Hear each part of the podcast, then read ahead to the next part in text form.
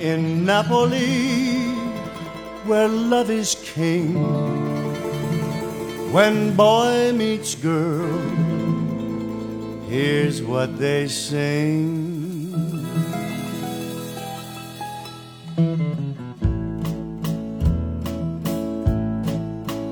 When the moon hits your eye like a big pizza pie, that's amore.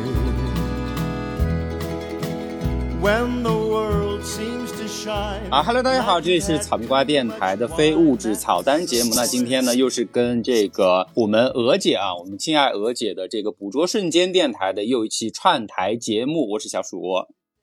我是吴婉婉，你这都忘了接是吗？对 我们娥姐，我就叫你娥姐吧，不然叫的不顺口，好不好？我是鹅。呃哈喽哈喽，大家好，我是草莓瓜电台的编外人员，同时也是另一档播客《捕捉瞬间》的主播。我是周，大家也可以叫我娥姐。对，因为娥姐这个称呼是我发明的，但是我觉得很贴切。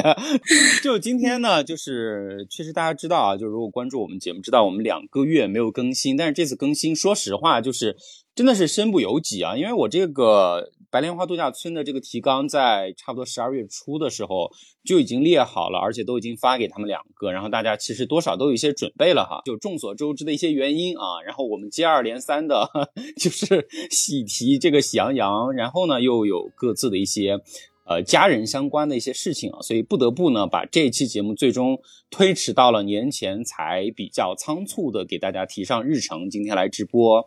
呃，但是我觉得还是。这个契机还是有一点适合的啊，这个点可以放在最后结尾的时候再去跟大家分享。那说回来就是不要啊，那应该一上来就说吧，不说，回头说，最后说，留点悬念，真的是。没有悬念，大家所有人都知道了呀。有悬念，有悬念的，就是为什么我跟你说，我刚刚，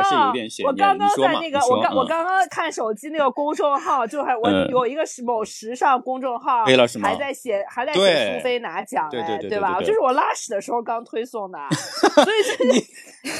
不要分享那么多好吗？Everybody knows, OK? It's like 你就不需要说什么算什么悬念，我们就是蹭热点。这是另哎呀，这个点不一样，这个点不一样，你听我说。说当然了，是契机之一，就是因为这个前两天这个金球奖刚刚颁奖嘛，就是我们这个白莲花度假村里面唯一的一位贯穿两季的女演员呢，就是我们熟知的，就是可能大家更多知道的，之前那个破产姐妹里面那个一出场就自带掌声的苏菲啊，然后她在。这个白莲花度假村的两季里面演了一个人高马大的角色，叫做谭雅，她也算是非常非常重要的，也是非常出彩的一个角色，所以前两天也刚好拿到了这个金球奖的最佳女配角的这么一个。荣誉吧啊，然后同时呢，这个白莲花度假村呢也是拿到了最佳剧集的这个奖项，所以这两天呢又有一些相关的一些议论的声音啊，呃，我就说这也算是契机之一吧哈。但是另外其他的契机我可以放在后面一点去讲啊。那说回这个白莲花度假村这个剧本身呢，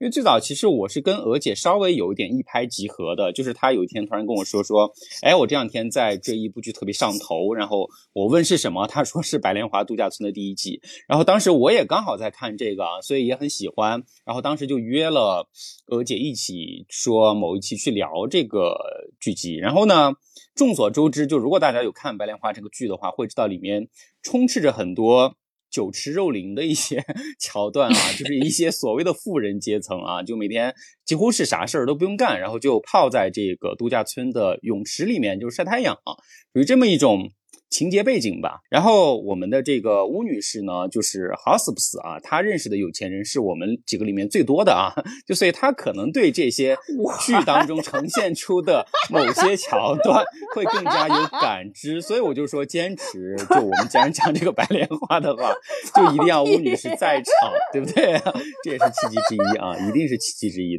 就是啊，讲我吃了很多爱情的苦，并没有。你根本就没有吃上苦，好吗？你哪来吃的爱情的苦啊？根本没有机会吃。说一点点啊，简单说一下这个 《白莲花度假村》这个剧的一点相关的一点剧集信息，是因为它最早其实是 HBO 的一部限定剧啊，就大家知道限定剧是一个什么概念，就是我就拍这一季啊，拍完了就没有了。结果没想到呢，第一季拍完之后，就是这个好评非常多啊，来自观众的，来自一些评论家的，包括在艾美奖啊、金球奖刚刚说的，都拿了很多奖啊。所以呢，就立马这个有资本加持啊，让你来继续拍这个第二季。结果第二季出来呢，又拿了很多奖，就是我们刚刚说的这个 Jennifer 啊，就是这个苏菲啊，拿了这个最佳女配。然后这个。呃，剧的导演和编剧集一身的这个 Mike White，就是麦克怀特这个人呢，也算是一战成名嘛，因为他之前的一些作品其实没有那么多的受到大众的关注和评论啊，所以呢，现在的第三季据说啊，也已经在紧锣密鼓的筹备当中。呃，坊间猜测是要在东京去拍啊，就是移师到亚洲，呃，所以其实也还是比较期待啊。但是目前为止，两季播出结束之后，我们今天主要讲的就是这两季相关的一些剧情和其他的一些情况啊。呃，这两季的剧呢，主要讲什么？就如果按照我去归纳的话，我今天因为今天给大家列的这个标题就是说跟人有关的那些事儿嘛，就所以其实说到底。它其实就是讲各种人，就是讲男人和女人，讲富人和穷人，讲阶层高的和阶层低的，讲少数的和多数的啊。总之呢，就是讲人的各种，讲形形色色的人，以及与他们有关的这些财富也好、地位也好、欲望也好、关系也好啊。我自己的总结是这样的啊，但是它其实如果大家有看一下的话，会知道它其实。在第一集的时候有设置了一定的悬念，就是第一集出来会死了一个人嘛，对不对？对，就跟《大小谎言》很像嘛那种。对，但是你不知道是谁嘛，就是其实，在整个剧集呈现的过程当中，你可能都会去或多或少的猜哈，说到底是谁死了，对不对？但其实，在我看下来，我可以很负责任告诉大家，就是他 可能是打着一点悬疑的幌子，但是呢。不多啊，就是这个悬疑的点其实不多，真正吸引我的反而是他把剧情这个铺陈开之后，他每个人物之间的这种错综复杂的各种关系、各种角力，对吗？各种博弈这些东西反而是更吸引我的地方。其实你看到后面的话，反而忘记了说，哎，我是不是在第一集的时候想着到底是谁死了这个问题？其实反而已经没有那么重要了啊。所以它归根到底，我还是觉得它是一部讽刺喜剧的这个定位会更加。精确一些啊，大概是这么一个情况。对，然后这两季呢，它其实整体的风格是差不多的，呃，是存在几个非常明显的一些共通点的。虽然可能它着重想去强调的一些议题可能会略有不同啊，这点我们稍后再去跟大家比较详细的去说一下。我先说一下它几个共通点吧，就是这两季啊，第一季是六集的一个体量，第二。既是七集，其实这个体量是差不多的，但是他们最明显的共同点是表现在这个整个故事的编织方式上啊，就是都是通过。几组人物就是本来互不相识的几组人物，在一个非常明确的，甚至是非常狭小的一个地点，比如说我们第一季是在这个夏威夷的这个度假村里面，对不对？然后第二季呢，就是在这个西西里岛的度假村里面，都是发生在一个非常明确的场景，就是某个豪华度假酒店的这个场景里面。然后时间呢，都是浓缩在一个星期啊，就是一个星期，整个故事的酝酿到爆发都要完全的结束，就是从大家哎互不相识开始，其乐融融，然后发生争执，到最后就某个人死亡的这么一个结局结束啊，这么一个整个的故事进程。然后呢？呃，包括我刚才说的，它有一点悬疑，但是不多，就是最早死了一个人，然后才开始呈现出来，以一个倒叙的方式来讲，到底是谁死了，到底是为什么死了。但是当中的重点还是在于这么多人相处在一起之后所呈现出的各种人的多样性和复杂性啊，我觉得这是，嗯，呃，对我来说最迷人的一些地方。然后这是一个最基本概念的一个铺陈啊，但是既然讲到，因为我们刚说了这么多人物嘛。然后你为了把这个故事的梗概给大家讲清楚的话，我觉得还是有必要在最一开始啊，先给大家强调一下，就是大概有怎么样的几个人物，对吧？因为我刚刚也说了，它是一个几组人物线相互交叉影响所推进的一个故事进展嘛。我们先说一下第一季啊。第一季里面，嗯，首先来度假的有三组人啊。第一组人呢，就是有一个白人女高管，呃，这个人呢，看了一下有些报道哈，就说。就说他可能是对标的那个 Facebook 之前的 CEO，就是一个非常高地位的女性的互联网的高管。写这本那个是是是是是是吧？是是是是是嗯，那个那个向前对对，就是所谓激励了很多女性向前走的这么一个女性标榜的一个角色啊。然后就是一个白人女高管带着她不太中用的老公，然后还有一对儿子和女儿，以及女儿的一个少数族裔的同学啊。为什么要强调少数族裔呢？因为这个特点在后续的情节。过程当中是起到一个推进作用的啊，我们可以先提一下。然后呢，除了这五个人哈，这是五个人。然后这五个人之外呢，第二组人是一对新婚蜜月来度蜜月的一对夫妻啊。男的呢就是一个富二代啊，就是一个看似天真无邪，但是却是一个妈宝男的这么一个富二代的一个形象，虽然长得还蛮帅的啊。女生呢就是一个非常非常漂亮，然后演这个角色的女演员，可能我们熟知的达达里奥，我觉得应该很多人知道她，就是她那个。眼睛蓝的非常漂亮，然后 好像好多人把她叫哈士奇啊，就这么一个女演员，现在其实，在那个好莱坞那边的风头也是很盛的一个女演员啊。然后呢，她在这个剧里面的第一季扮演了一个，其实出身比较贫寒一些啊，但是靠自己的这个勤奋呢，也是上了大学，然后努力的在自己的记者生涯。当中去去去往上攀登的这么一个角色的呃情况，但是因为非常漂亮嘛，所以就被这个妈宝男的富二代呢就一眼看上啊，最后就追求到手，两个人结婚来度蜜月是这么一个概念。好，然后第三组呢，其实也就只有一个人啊，就是我们刚刚说过的《破产姐妹》里面的苏菲这个女演员 Jennifer 啊扮演的，在这个剧里面她叫潘雅啊，所以后面我们叫潘雅就是她，就是她是演了一个。就是母亲刚刚去世啊，但是呢，哎，他父亲的这个身份好像一直没有很明确的说出来，但是。呃，后面呈现出来就是非常富有，非常有钱。我记得谁好像说了一句，说整个洛杉矶还是整个旧金山的一半，一半都是他们家的。对对对，就这么一个可能是全剧最富有的一个角色，但是呢，就是孤身一人啊，在第一季里面孤身一人带着母亲的骨灰盒来到了夏威夷的这个白莲花度假村里面，一边来度假，一边可能说想调整一下自己心情啊，然后再看一下说怎么把这个母亲的骨灰更好的安放的这么一个目的来的吧啊，就。他是一个人来的，因为前面也说了，跟阶层有关系嘛，这就是我们现在所看到的所谓上部阶层的三组人啊。然后跟他们与之对应的呢，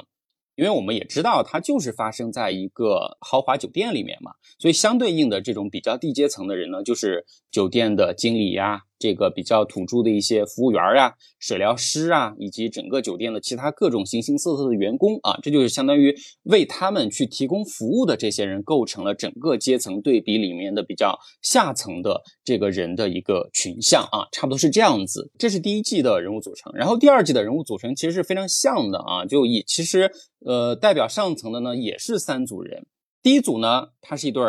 呃，两对儿啊，其实是两对儿比较年轻的夫妻啊，其中一对儿是这个白人的男女夫妻啊，就是都是比较有钱的那种嘛。然后女的一看就是个白富美，但是现在呢，因为嫁了人之后生了孩子，就在家带孩子，对吧？然后男的呢，就是金融新贵吧，他是炒股的还是反正是金融相关的一些职业，对对对，玩钱的啊，就是这种人啊，反正手里也是很多的这个资金啊。牛 money，嗯，对，然后另外另外一对在族裔上也是比较特别身份的，啊就是。这个男的呢，一看就是个亚裔男的啊，就是虽然没有很明确的说出来，但是后面有呃人查到说这个男演员本身是一个日裔的男演员啊，但是大家理解他是作为一个亚裔的代表就 OK 了啊。对。然后他老婆呢是这个波多黎各人啊，然后明显的肤色会有一点点差异，但是呢就是一个自诩非常有良知的一个个律师，就这么一种组合。然后两个男的呢是大学的死党，然后现在呢两个人都发达了嘛。那个金融男的先发达了，然后亚裔男的后发达了，因为他自己创业嘛，把这个创业公司卖了之后呢，赚了一大笔钱啊，也跻身了这个新贵阶层，所以呢就被那个男的邀请。四个人就是两对 couple 一起来度假啊，就看起来也是其乐融融的来的啊。然后最后走的时候呢，就是另外一副样子了啊。好，这是前面的两对夫妻，然后接下来这对也很有意思啊，就这组啊，就是他是祖孙三代的一个，就就是三个男的来了，就是一个呢是一个可能七八十岁了，可能都已经要失禁的一个爷爷。但是依然就是风流不羁了一辈子。对，就是看见任何一个年轻女性都要上前去聊一下骚的这么一种，而且不觉得这有什么问题的一个非常老派的男权主义代表的一个男性形象啊，这是一个。然后他儿子呢，就是所谓在中间词儿的这个爸爸呢，也有钱啊，而且对妻子一往情深，但是就是管不住下半身儿啊，就是会不停的出轨，不停的出轨，搞得自己的这个家庭关系非常糟糕啊。但是在试图挽回的这么一种人生的。一个阶段啊，然后接下来就是他们的，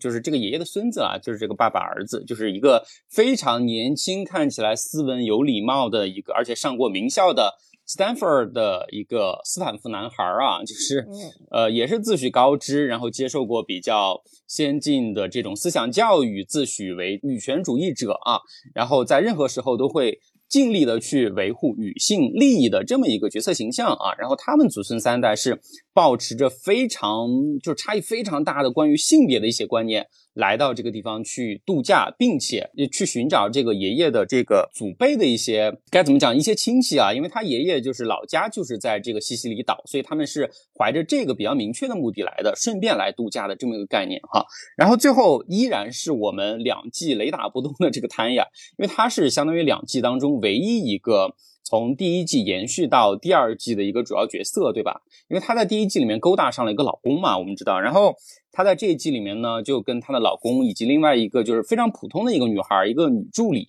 然后到西西里，对，到西西里的这个酒店来度假，而且是她老公极力建议来到这里来度假的，说，哎，我们这个夫妻需要可能就是独处一个星期啊，来呃甜蜜一下我们的这个感情，大概是这种情况。之后就产生了一系列的，其实很多 drama 的事件都是在潘雅的身上。慢慢去展开的，所以也是非常有戏的一条支线吧，对吧？啊，这就是呃我们在第二集当中所谓的上部阶层的三组人。当然，与此同时对应的相对的啊，这个低阶层人物就是除了我们第二集里面的一个女性的一个酒店经理之外呢，有两个角色，其实我觉得非常出挑，就是 当地的两个风尘女啊，就是对，就是我觉得这两个角色真的写的非常好啊。对对对对，而而且好漂亮啊！就是那个那个是的那个是的黑头发女生真的好美好美。就是他们一出场的时候，就突然就给我一种当年那个莫妮卡贝鲁奇在西西里岛的美丽传说里面的那个形象了，对吧？就有点那个感觉。但是但确实他们在这个剧里面扮演的角色的本身的身份，其实。不被大家特别接受啊，因为很明确，并且接纳自己就是一个妓女的身份，对吧？她就是靠出卖自己的身体去换取金钱。当然，另外一个可能没有的那么的现实，说我就要用身体去换钱，但是他在最后其实，呃，也是走上了用身体去换取一些资源的一个道路啊。所以在后续的这个介绍当中，我们姑且叫他们妓女 A 和妓女 B 啊，我觉得就会人家有名字，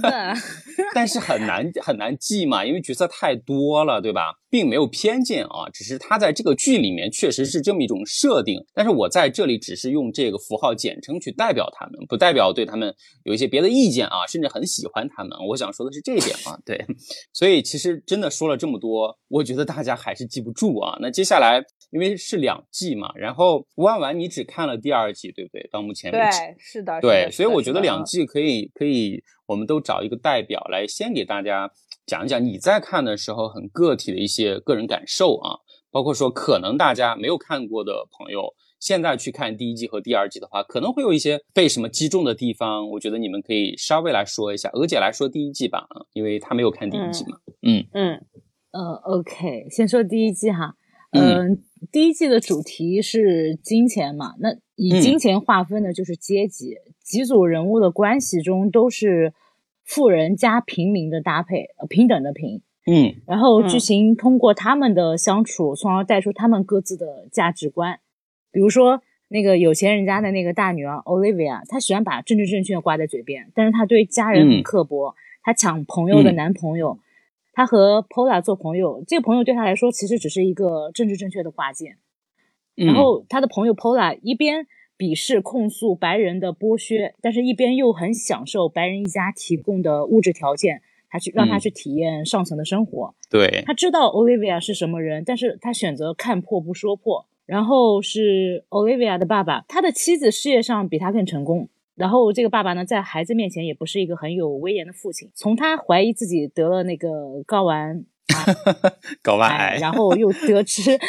就是自己的父亲是性少数群体，他这个人物一直处于一种对所谓的男子气概消失的不安的恐惧中。嗯，然后 Olivia 的妈妈一个事业有成的女性嘛，然后忙于工作，对家人可能疏于关心。她其实更像传统家庭中父亲的角色，她是一个很典型的白人精英主义者。对。然后说到那对那个阶级差异比较大的夫妻，男男生叫是妈宝男，叫什么？就是妈宝男。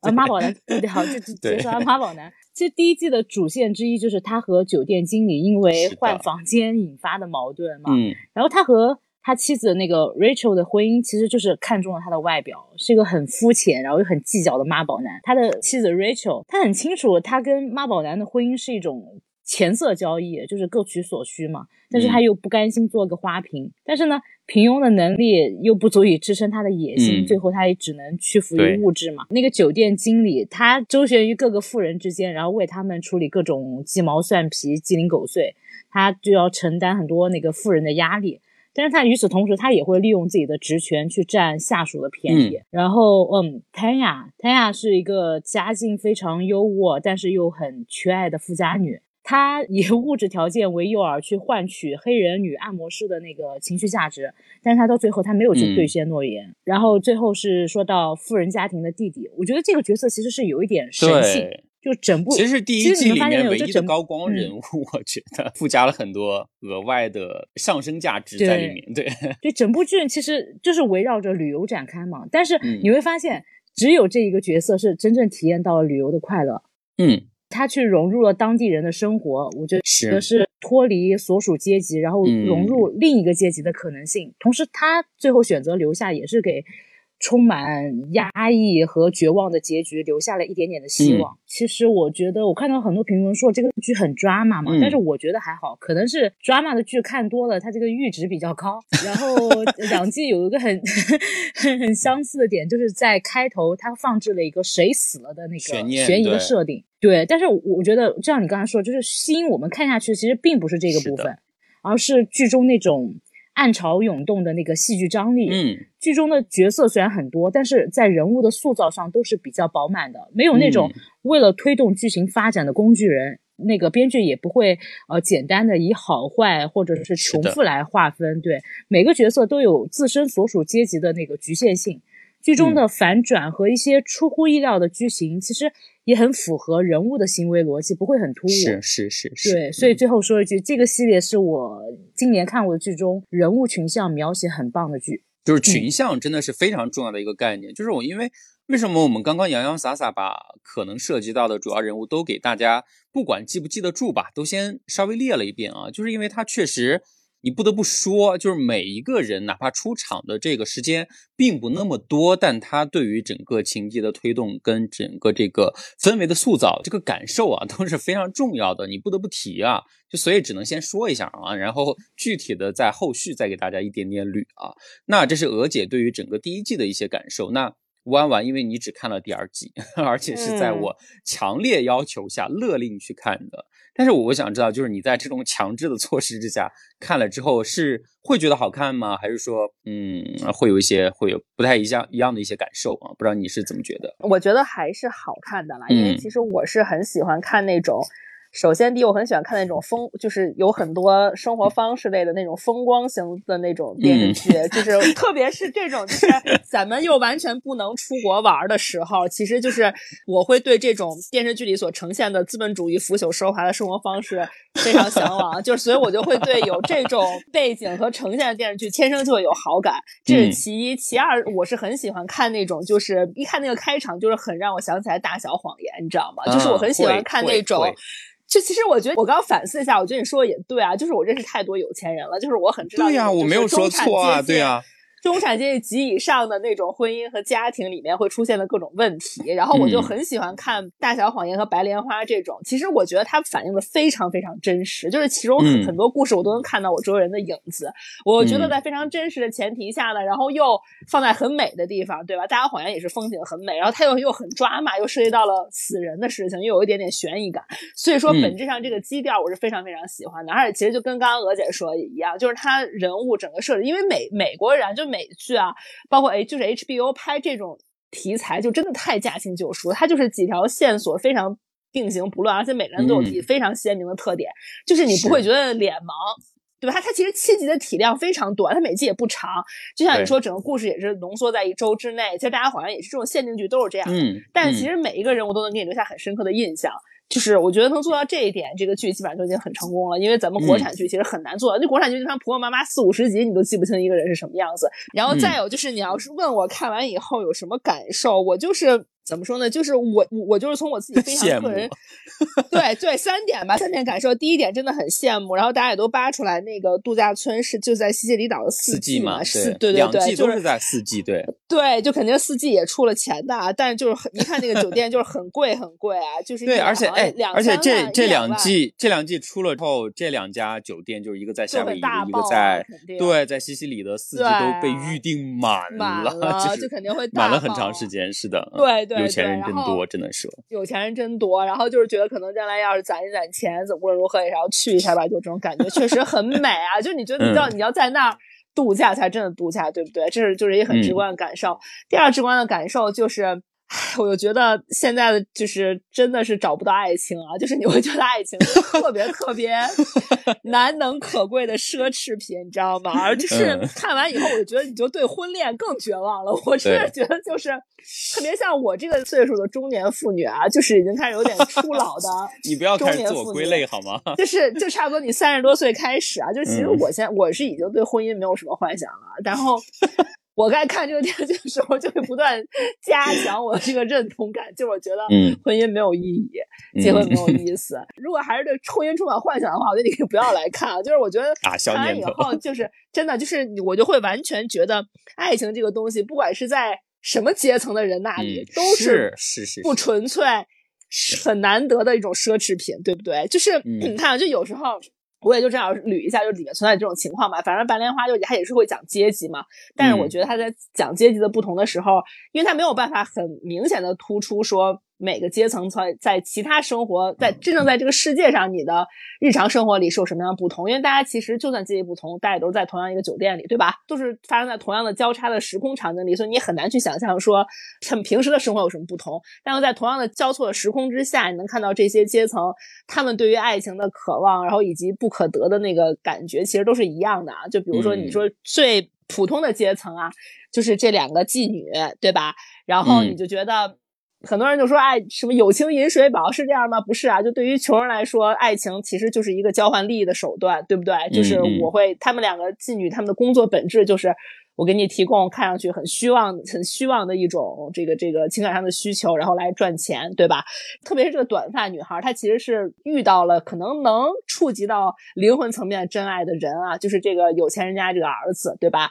但是他最后的决定也是把他赶紧快速变现啊，然后就结束掉，对吧？现实吗？但他的选择也是所有人会做的选择，因为是美国少爷，他他马上就要离开，他要来度假，对不对？嗯，你也不可能真正拥有这个爱情，最后就还是把它快速变现，然后离开，对吧？就对于他们来说，爱情其实是很奢侈的东西。然后对于另外一个长头发的那个妓女女孩，不好意思，确实有名字，但我真想不起来。然后她其实就妓女 B 吧，因为我也真的记不住啊，对。对，妓女 B 是一个代称就行啊。是是是，然后妓女币就是属于更就明显，他最开始可能是刚刚分了手，才非常的非常心碎，对吧？但是他他其实是在事业上很有自己的追求，他其实也就是把他的魅力和吸引力以及一些情愫这些东西都转化成了能切切实实帮助到自己事业的这样子的资源，对吧？不管是跟最开始的这个钢琴家也好，还是跟后来这个酒店老板也好啊，然后从他们经理了，酒店经理，酒店经理，酒店经理，对对对对对，你就会觉得说，哎，确实就是。对于普通人来说，爱情就是很实际的东西，对吧？就不管你是你是来换取直接换取金钱，还是你 girls help girls，对吧？就是通过一些小众的性性向来，就同性之间互相帮助，就是确实是换取利益的一种手段。嗯嗯。然后这就是普通人嘛。然后你再看看有钱人的爱情，你就觉得说也其实。并不是，就是对啊，就是你 你可以呼风唤雨，就就这这那些 old money 层系的感情啊，就是你就觉得他可以呼，你可以呼风唤雨，但是你爱情方面你也是得不到，对吧？你比如说，就是 old money 很渴望爱情的两个代表，一个就是这个祖孙三代一起出的这个爸爸，还有这个谭雅，啊，就他们两个是非常典型的，他们两个都非常非常有钱，对吧？是，就是不用比他们俩的财富具体谁多谁少，就反正都很有钱，都是能完全呼风唤雨的那种，要什么得什么的人，对吧？但他们两个唯一就是得不到爱情，对吧？对。然后就是你就会看到他们俩深夜痛哭落寞，是的，没有办法。是的，他们两个人其实是对于爱情，就在全剧里，你觉得他们两个是最渴望爱情的人啊。这个爸爸就是面对老婆，他永远没有办法挽回她，对吧？但他同时又是。就是狗改不了吃屎吧，他就哪怕心里一边想着老婆，他还是想要花钱去找妓女，对吧？然后最后呢，还被自己的儿子威胁啊，就是 非常孤独，很渴望爱情，但他得不到。然后汤雅就更不用说了，对吧？汤雅就是很明显的对她老公就是又是讨好，但是又忍不住想用金钱和权力去压制他，你知道吧？就是非常非常的变，已经是非常变态的一种。呃，对爱情的渴求所在了，就是我我我又想什么都给你，你说什么都行，但是我又觉得说，我靠，老娘是应该是强势的一方，对，老娘是有钱有资源那一方，对吧？就是非常非常的推卸，但他就无论不管做什么，他永远都没有办法挽回他老公或者得到他想要的爱情，对吧？就是也很惨。然后剩下最后剩下一帮人，就是这些新贵吧。其实这些人除了比咱们更有钱以外，可能不管是年龄上还是就是工作生活状态上跟咱们都比较接近啊。就按理说，其实他们对于爱情和家庭的理解，可能就是会更。chill 一点，更自由一点，会跟咱们更一样。但你会觉得他们其实跟我们周围的很多。走进婚姻的我们的同龄人来看，其实也是很像的啊，就是嗯，可能除了除了深深野这种神雕侠侣不算啊，就是他们会，他们哪怕是事业非常有成啊，赚了很多很多的钱，但是他们结了婚以后，就是会完全感觉就是被生活里的鸡毛蒜皮，对吧？相互之间的 不想负就不得不负的责任，然后自由被剥夺，然后这个互相之间的爱情一一日日被搓磨，留下一些就是相互之间觉得说，哎，就是老夫老妻在一块过日子的这种。搭伙的这种 性质的无奈的感情所束缚，就是你明显看他们四个坐在一起，你是永远都觉得紧张。揪着心，你感觉不到一种很坦然的那种很美好的爱情的存在啊！就反正就是告诉你，爱情这个东西，你不要去期盼它发生在你身上，就是你盼也盼不来，它就是命中有时就是有，百分之九十九人命中没有，大家接受就行。反正这是我比较直观的一个感受。我觉得我另外一个感受就是，就是很小一部分来，但也很直观，就是我觉得现在年轻人完了，你知道吗？就是我好烦。我好烦女助理和那个和那个儿子和有钱儿子，他们俩我觉得好烦，因为他们俩完全代表 Z 时代的，比我们要更小一点的两千年左右那个时候出生人的小朋友，觉得他们俩好 annoying，他们俩说的每一句话，他们俩做的每个决定，我都要抽死他们，你知道吗？就是我觉得。年轻人完了，就是就大家如果没有去看，你们可以去看。我觉得你们，如果你是我们这个 年纪的人，你就可以 get。我觉得他们俩反感，他们俩戏我真的都想跳过，你知道吗？那那你是没看第一季？第一季里面 更烦是吗？对，好几个年轻人也是这个逼样啊。对对对，这就是我的一个感受啊。哎，但是我真的没有想到，就是你对第二季里面爱情的部分有这么多的感触，这是有点超出我预期的啊。然后，反正既然你刚才说到了嘛。我可以稍微插一点点，就是我想到的部分啊，就是，嗯呃，其实是有一点点拉踩的，就不好意思啊，因为，嗯，这个剧刚才万万提到了，就是它两季都是发生在风景如画的这个度假胜地，对吗？我们刚才说了，第一季是在这个夏威夷，第二季是在西西里，真的都是非常非常美，然后阳光充沛，然后在海边那个波浪涌动的那种度假的感觉非常棒，对吗？然后。就刚好说到这儿，我想起来，我前两天不是包括现在嘛，然后最近芒果在放那个去有风的地方，就刘亦菲和李现演的那个，对吧？嗯，在大理拍的嘛，就是大理其实也是我个人非常喜欢的地方，也是我待了还算有一段时间的地方啊，就真的是非常真挚的那种喜欢，不光是当地的人文，也包括当地的景色啊，就是你会觉得说你在一个这么漂亮的地方去拍一个剧，我希望就是这种景色。对你的这个剧来说是一种额外的加成，不光是放在这儿让你看到它美，它还要对你的剧情有帮助，对吗？你要能够做到这个点，才满足我可能对一个电视剧的。预期，但是我真的为什么看了几集这个去有风的地方之后就弃掉了？两集，太无聊，太无聊，太难看了，真的。就是完全就是拍给十几岁的小姑娘、小伙儿看啊，看一下我们，对对 对，哎，可能有的这种十几岁的爱情是一个什么样的？但其实你会发现，剧里的人物设定，他都也是三十岁之后的这些。男性和女性了，对吗？都已经是属于往成年人挂的，你应该。对更多的现实议题有感知的这种情况下，但反而这些东西是完全拍不出来的。但反而你看，就是我为什么非常喜欢这两季，是它都在海边拍，但是它借助这两个地方风景如画的那些场景啊，借助自己调度非常得当的那些镜头语言，其实是把剧里面各种人物之间关系的暗潮涌动是全部都暗喻了出来的，对吗？你看到他非常多次拍到日出。拍到日落，拍到茫茫的大海，拍到茫茫大海里面那些潮起潮落，你配上波浪涌动的那些剧情，你会觉得一切都恰如其分。我觉得这是真正的就是制作成熟的电视剧工业所能够 get 到的一些东西吧。我觉得在这些方面，我们真的是要学习。当然有很多限制因素啊，这是另外的一些东西。但是我觉得。不光是在形式上，还是你的这个剧情创作上，真的是要学习别人吧？好吧，不要光试图满足于十几岁的追星的女孩，好吗？我们这这些中年人还是想要一些适合我们口味的一些国产剧的，希望大家都努力一下，好吧？这是一些额外的话题哈。那说回来就是。因为我们这边接下来可能会讲的更加具体一点啊，就是因为前面说了两季，可能在底层话题的设置上会有一点点不同，然后在情节的推进上呢，也可能各有一些妙处啊。那稍微来详细的说一下。首先我们来说第一季啊，第一季非常明确啊，然后刚才娥姐也给大家简单的说了一下，就是它最主要影射的、讽刺的和强调的都是在于这种。阶层差异，或者说其中涉及了一些种族差异啊，就因为很明确嘛。因为一个是首先，呃，我们知道这个故事的发生地刚讲的是在夏威夷啊，那夏威夷大家知道就是。它原本其实也算是一个比较独立的国家嘛，但是最后因为美国看上了嘛，离美国近嘛，对不对？然后因为就基于它的经济价值也好，基于它的这个优势的地理位置也好，所以最后就其实把夏威夷这个吞并了嘛，就成为差不多离岛的一个概念嘛。所以呢，呃，这个影射和寓意就是非常明确的，尤其是在当地的这个白莲花酒店里面服务这些。大老远的从纽约也好，从洛杉矶也好，从旧金山这些大城市飞过来度假的这些人的工作人员，绝大多数都是当地的这些土著的原住民，对吗？所以这个整个在不管是阶层的这个差异塑造上，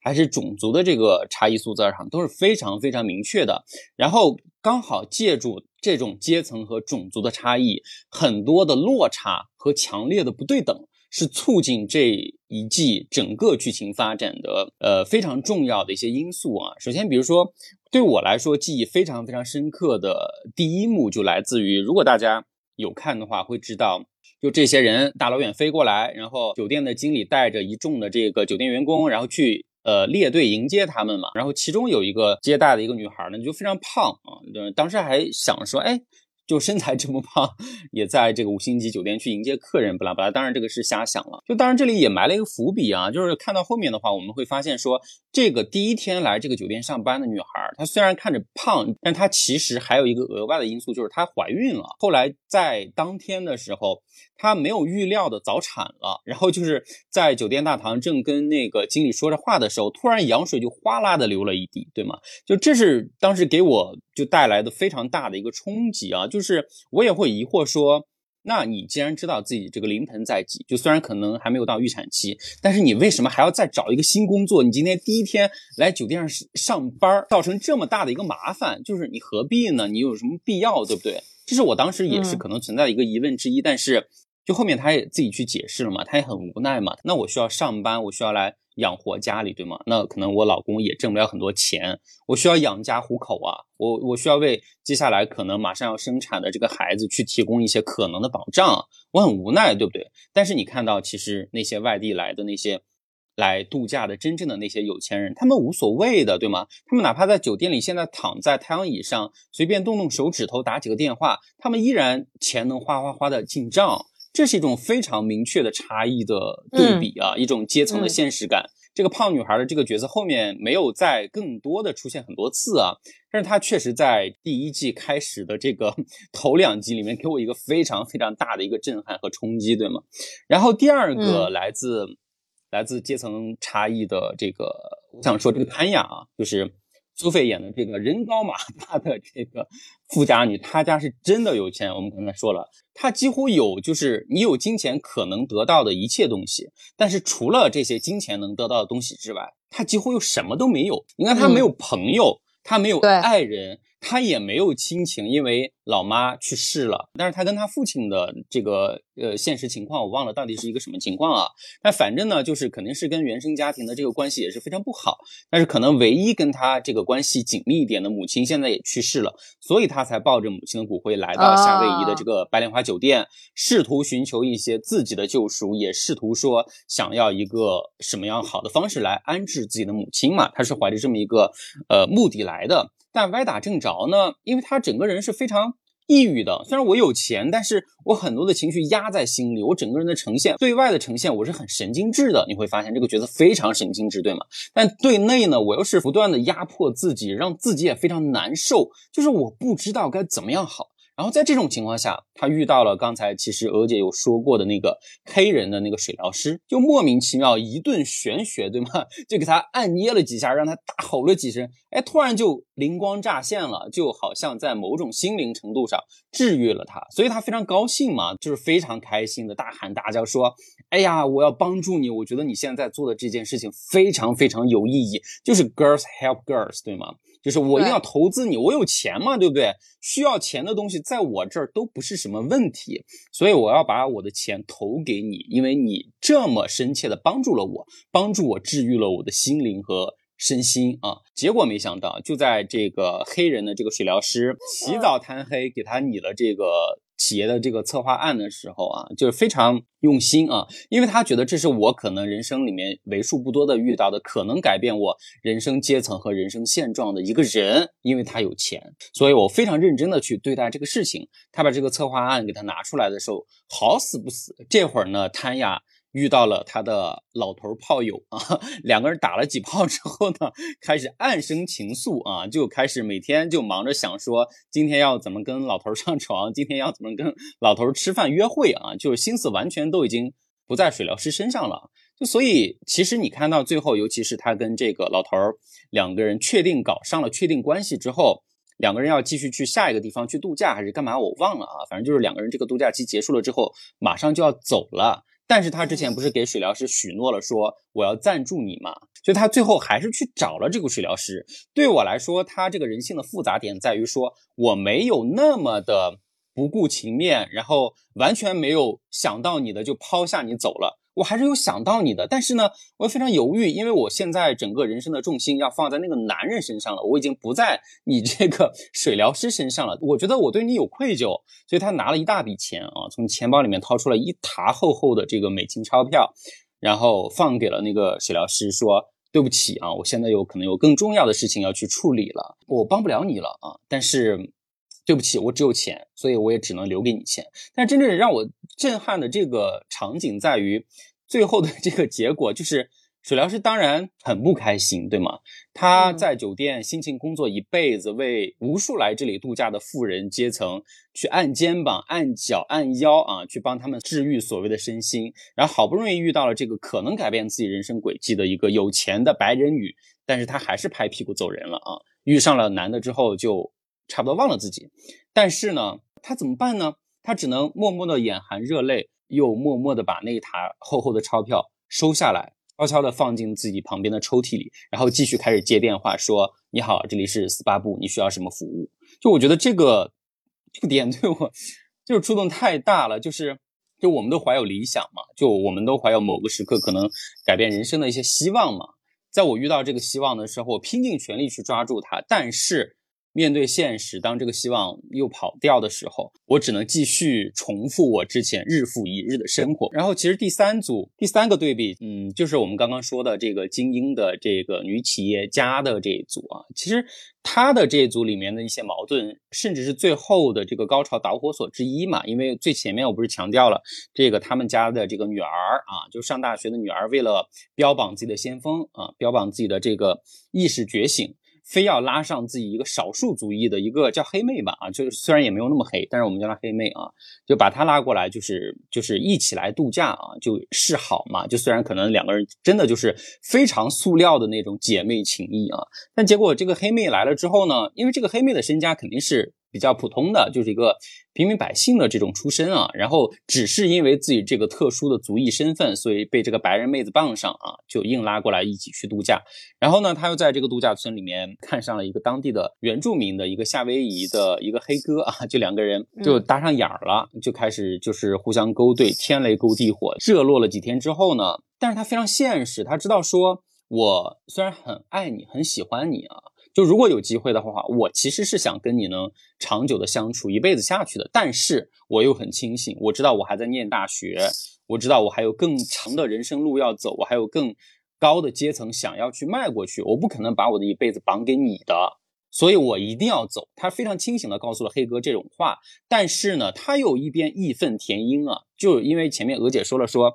他被白人的这个富有的家庭邀请来度假。就心安理得的享受所有这些本来是富人才能享受的阳光也好，度假村也好，就是这些奢靡的生活也好。但是呢，他又一边对他们怀有怨念啊，觉得说他们是对各种种族的侵犯啊负有责任的一些人，对这些原住民的原本的生活造成破坏的一些人。所以呢，他在最后自己要走的时候，他还去怂恿这个黑哥说：“既然这样，反正我都要走了，我就帮你啊，我帮你去偷他们家的珠宝。”你偷了他们家的珠宝变卖之后呢，你就能帮自己家过上好日子，对吧？所以他就是觉得自己非常的正义啊，他就怂恿了这个黑哥去做这个事儿。但反正最后的结果就是，如果看剧的话，大家会知道啊，就是这个黑哥锒铛入狱嘛，就是被抓了嘛。虽然他觉得自己心里有愧疚。但是他依然选择了明哲保身啊，就是他在那个人被抓走之后，他一句话都不说啊，一句话都不再澄清，就好像这件事情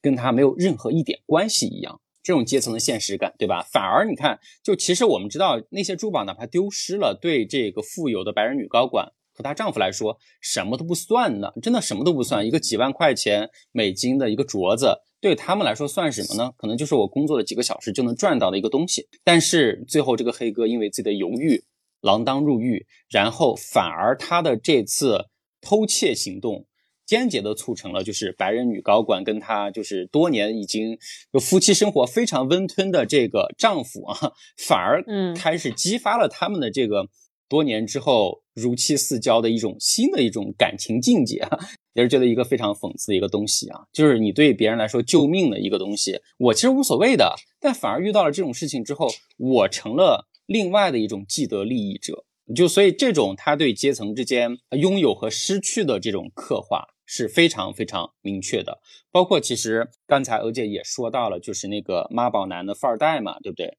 完全就是拿着天生的衣钵，就是我妈有钱，我爹有钱，所以我什么都不做，我就可以心安理得的享有。所有这些财富可以得到的东西，我可以追到漂亮的美女记者，而且是怀着一种施舍感的。就是我追到了你，你本身是一个穷人家的女孩，现在你有钱了，你可以不做记者了，这些都是因为我。他完全是怀着这么一种心态啊，娶到了这个姑娘。然后呢，达达里奥演的这个姑娘呢，就是刚刚娥姐说的，就是。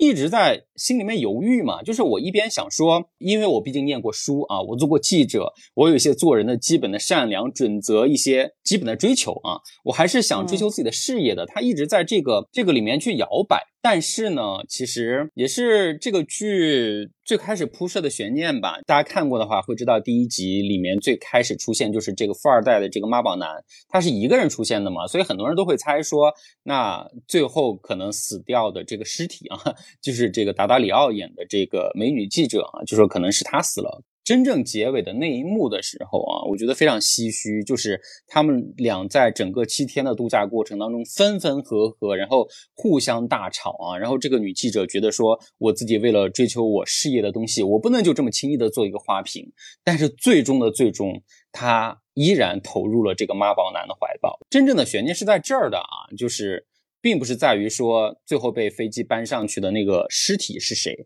是在于说。我们在这七天的过程当中，我们一直在纠结的某些抉择，最后到底是怎么选择了？所以最后证明了我们这个 出身贫寒的女记者，依然放弃了自己作为可能曾经的一个记者的一些职业尊严也好，一些事业追求也好，还是向现实低头，觉得说我可能做一个美丽的，但是没有内在的一个花瓶一样的富太太。是更加现实的一种选择啊，所以，所以我觉得这个讽刺怎么说呢？就是你看到，其实最后低头的这些人，他们没有一个是无知的人，就是他们按理来说都是所谓的知识分子，或者说接近精英的那一群人。就是我们读了很多书，我们看了很多道理，对吗？我们可能知道这个世界现在发生的很多很多事情，但是在面对关乎个人的这些。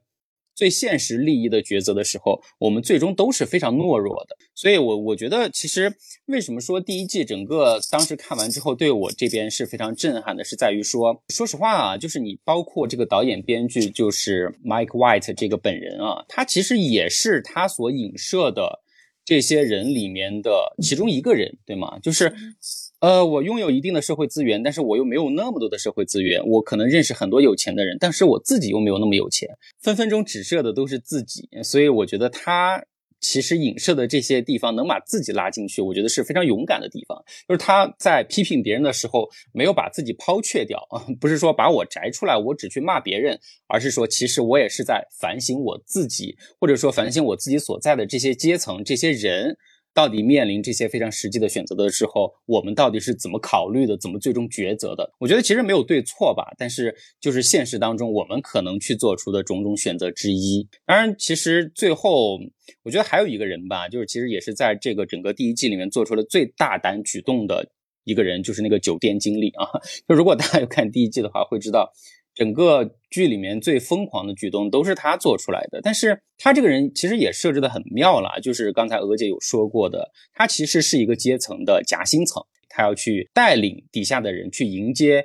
那些从各地飞过来的来度假的那些富人，而且拥有很多这种职场的所谓的一些油腻技巧啊，其实是有意的去恶心那些人的，比如说我们刚才说到那个最矛盾点的富二代的那个妈宝男。就是因为那个房间给他订错了嘛，所以他一直在找这个酒店经理的茬儿。但酒店经理呢，他又不想。轻易的认怂，他就觉得说这些有钱人都是垃圾啊，就是我能恶心你多少，我就恶心你多少。所以其实整个最后的悲剧是因为这个非常小的事件而一步一步造成的。你会觉得说，可能他在这个事件当中是一个被迫害的一个处于下位的一个阶层，但是刚刚我们也说到了，你看，因为他是酒店的经理，但是他底下又有很多那种就是原住民的。非常普通的第一天来上班，甚至要怀着大肚子来上班，就是想要为孩子挣一口奶粉钱的这么人的这么一个角色啊，所以他又利用自己的职权之便，轻易的去勒索他们，去压榨他们啊，去为自己的利益服务。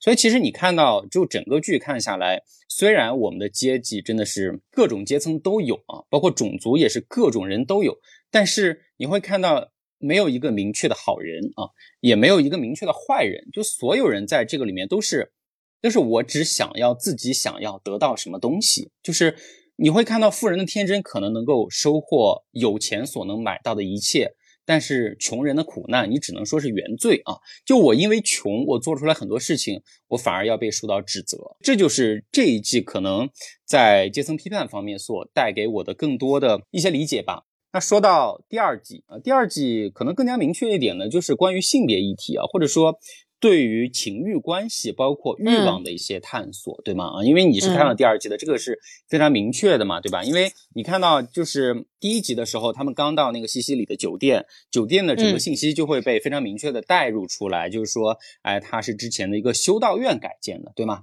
然后现在用来做一个豪华的、奢靡的一个来迎接有钱人的一个地方。而且你看到房间里面那个摆设，就是它不是有一个头颅的那个那个花瓶的一个装饰嘛？他把那个装饰的那个。传说也说出来了嘛，就说啊，这个头颅的这个装饰呢，是一个摩尔人的头颅，这是有个传说的。这个传说到底是什么呢？就说之前有一个外地的摩尔人到西西里岛来啊，然后看上了当地的一个少女，然后他就把这个少女诱骗成功了，就诱奸了她。对对。然后最后呢，又被这个少女发现了，说啊，你原本是有这个家世的，你竟然欺骗我。啊，然后跟我睡了，然后他就非常嗯生气，最后就把这个人的头颅就是割下来了啊，然后结果就在很多年之后的这个酒店里面被人当成一个现代现代艺术品的一个装饰的东西放在房间里面，在我们可能一些上帝视角来看是一些不太祥和的一些征兆啊。当然，当然他们入住酒店的人可能不太清楚嘛，对吧？但是整个的聚集下来，其实把这个点确实是反复在说的啊，就是关于欲望、关于这个男女性别等等的这些议题，整个第二季都是非常强调的啊。所以我我这边就觉得，其实你刚刚说的这个祖孙三代啊，包括跟两个妓女的角色，对我来说。确实也是这一季里面可能印象最深刻的最深刻的角色，一个部分，对对因为对对对，因为这爷孙三个人，就他完全是一个等差数列，你发现了吗？就是完全生活在不同的年代，然后对于性别议题有完全不同的理解和认知。你看，其中有一个非常明显的一个桥段，就是他们不是到那个拍《教父》。的那个地方对对去对对对玩嘛，对吗？然后爷爷就非常不欢炫聊天耀就不对不欢而嗯散了，感觉是完全是嗯三种不同的观念，然后在自己的家庭内部不断的去冲撞，然后那个爷爷就说说《教父》这个电影是自己的最爱啊，然后那个上过斯坦福的孙子当场就批判他说：“你这个就是就是怀念呃已经逝去的男权主义啊，就怀念那个说男人可以在外面沾花惹草，但是回家之后还要让老婆给自己煮面吃的那种，对对对对对那种那种情况，而且不听话就打老婆是没有任何疑问的。你怀念的是这些东西，但是他就会非常的标榜自己对女性和善，甚至你看到他不是跟那个那个谭雅的那个小助理嘛，然后最开始两个人勾搭上眼之后，他们俩吃饭，然后完了之后，小助理不是邀请他去房间嘛，他还怀着某些，我觉得是。是一点嗯点伪善嘛？我觉得还是有一点伪善啊，就是他其实是想对，但是我并没有那么去做，就是很多白人男孩儿，就是教育很好、出身很好白人男孩儿，他觉得说我要表现的我很尊重女性，嗯然后我不会强迫你做任何事情，我不会给你压力，我不让你不舒服，对吧？我百分之一万的嗯尊重你。但其实当时在这个小助理这种底层比较偏底层点女孩儿眼里，其实是嗯有点祛魅的，嗯就是他会嗯觉得这个这种行为没有什么魅力，因为假惺惺，你知道吗？就是，你就是他就觉得说，就是其实是 fake 的，就是大家都已经这个年纪，你想干什么，我我是知道的，我要想干什么，你也是知道，然后你还非要走这个过场来演这个戏。是，但是你关键嗯。看这个小男孩后来在跟鸡在一起的时候，就完全不一样了，因为他知道说我跟妓女在一起，我没有必要演这些戏。就他跟这个小助理还感觉是我们是萍水相逢的、平等的，嗯对吧？嗯啊、嗯就是有邂逅的这个朋友，对吧？所以我还是要嗯装一装。大家知道嗯鸡，你知道吧？就是来他都知道。那那那那就刚刚好歹说人家是不用多说废话哎，你现在女直接 叫人家鸡，对，就是要妓女，所以就是你知道，所以我好讨厌这个小男生，我真的好讨厌他，就是他真的很虚伪，好吗？就对，很装啦，就是很装是的，我想补充一下嗯，你嗯说，嗯嗯，对，就是那个呃，Albie，他是叫这个名字吧？就是在饭桌上抨击那个《教父二》价值观那段，吸引了嗯好多的女粉。他这个人物其实虽然说是表面上是很符合当下最正确的性别观，嗯嗯嗯然后对一个现代社会所期待的男性的形象，对对对，但是他骨子里，他跟他的爸爸、跟他爷爷对待女性的做法并没有本质区别。我觉得就像是是的是是的对，嗯像玩玩玩刚才说的，就是一个人，你不光要看他说了什么，更要看他做了什么。嗯，是是虽然那个露露西亚虽然激发了他那个救风尘的那个念头，对对，你看他就是救风尘，是对，但你看他的做法是什么？他问他爸爸要钱，然后要开出的钱，对条件，开出的条件是欺骗他的妈妈，然后继续去维持嗯不幸嗯福的婚姻。他所谓的是拯救一个女人的方法是牺牲另一个女人的幸福，对用的还不是自己的钱钱。，对，太傻逼了！我当时看他那一段，真的气得我牙痒痒，我都不想看了，你知道吗？而且最后一集我都我都想弃剧了，当时。嗯，而且你发现没有，就有一个细节，就是他在饭桌上，就是那段慷慨激昂的那段，对吧？就是特别正正正正那段对话。你发现有个细节是，他说完那段话之后，他瞄了一眼旁边的那个呃 Portia，其实嗯你就会发现，对对对其实他他是说给那段话他听的，对对那段话不是说给爷爷爸爸听的，说给是那个女生听的。而且在最后，爷孙有爷孙三个人有一个镜头是同时看向那个辣妹，不知道你们有没有印象？对对对，有有有有有，这就是导演的暗示嘛。三个人在本质上没有是的，是的，我依然是。所以我跟你说，对，所以就对于身体，对，所以就是对于这种小逼崽子，我跟你说，就是他妈的，他就是欠那个鲁西亚这种鸡，你知道，最后搞他一下，就必须他得遇到这个，他才知道说，他其实跟这种这种很现实、很有真实力量的女生比起来，根本就是不堪一击，就真的就是被人利用的那一把，就是觉得自己可以。呃呃，有权利足够凌驾于这个真实的力量之上，但最后发现他在真实世界里是根本就是不堪一击的啊！所以我觉得就是他这个结局我也很满意。嗯，其实这个斯坦福男就跟第一季里面那个女高管的女儿是一种设定了，就是我满口的仁义道德，就是天下大义啊！但是因为我有钱，所以我又心安理得的享受有钱所能带来的一切东西啊！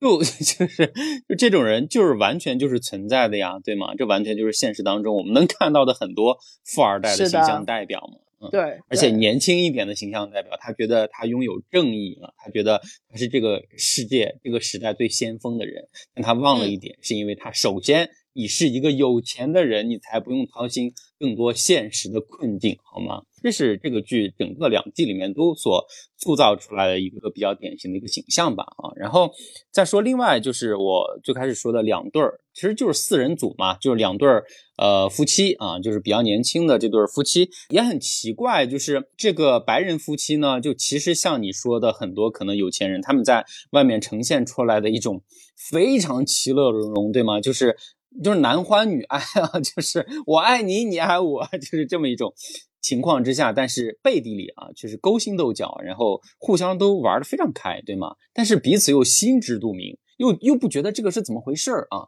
就某种程度上，你会觉得说他们好现实啊。但是某种程度上，你又会觉得说，好像只有这么现实的人，就是我能够允许我的生活失去一些东西，我才能够换来可能不管是我自己来看，还是外人来看的这种。其乐融融的一个完美的一个家庭形象啊，就是大家彼此都在努力的维持一种对外而言的一种虚假，就是大家互相都在做戏，但是我们不觉得做戏这个事情本身有什么问题，这真的是也是很多人的代表嘛，对吧？然后另外这段其实少数族裔的这两口子，我觉得就可能更有意思一点啊，就前面说了这个亚裔的这个男的呢。就其实他原本跟这个另外这个白人男的相处做大学同学的时候，他是有一定的这个自卑感的，因为他没有他那么有钱，对吧？对，他是没有那么帅，对对，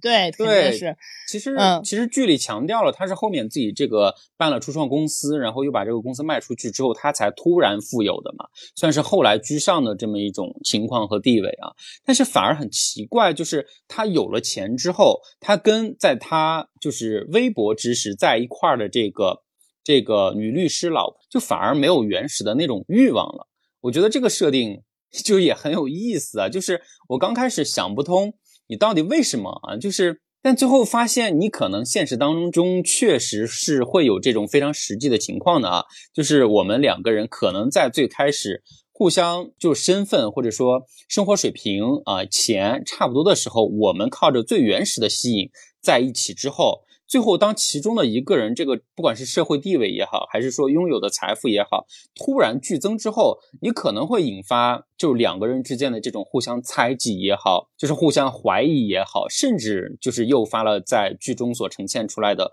可能甚至我们的性生活都没有之前 我们两个人都平平无奇的时候那么和谐了，就是很奇怪，对吧？当然，这个这部分，呃，导演拍的非常留白哈，就是其实我们在看过剧的话，你会知道，其实这四人组他们。互相之间就是白人男的跟这个律师女的是啊，maybe 啊，有一些很暧昧的一些桥段在的啊。然后这个律师女呢，也借助这些桥段来刺激了刺激自己的老公啊，对对对对对，我又恢复了最原始的那些爱欲冲动，然后又开始干柴烈火，对吧？但是呢，其实他也有一段非常隐晦的那个白富美，就是白人男的那个老婆，又把这个亚裔男的。半推半就的拖到了那个岛上，说我们去好好游览一番。但是接下来的那些镜头又没有交代给我们，所以其实是留了很多的留白。但是呢，你会发现完了之后，确实律师女的跟亚裔男的又真的是干柴烈火，重新燃起了这些爱欲。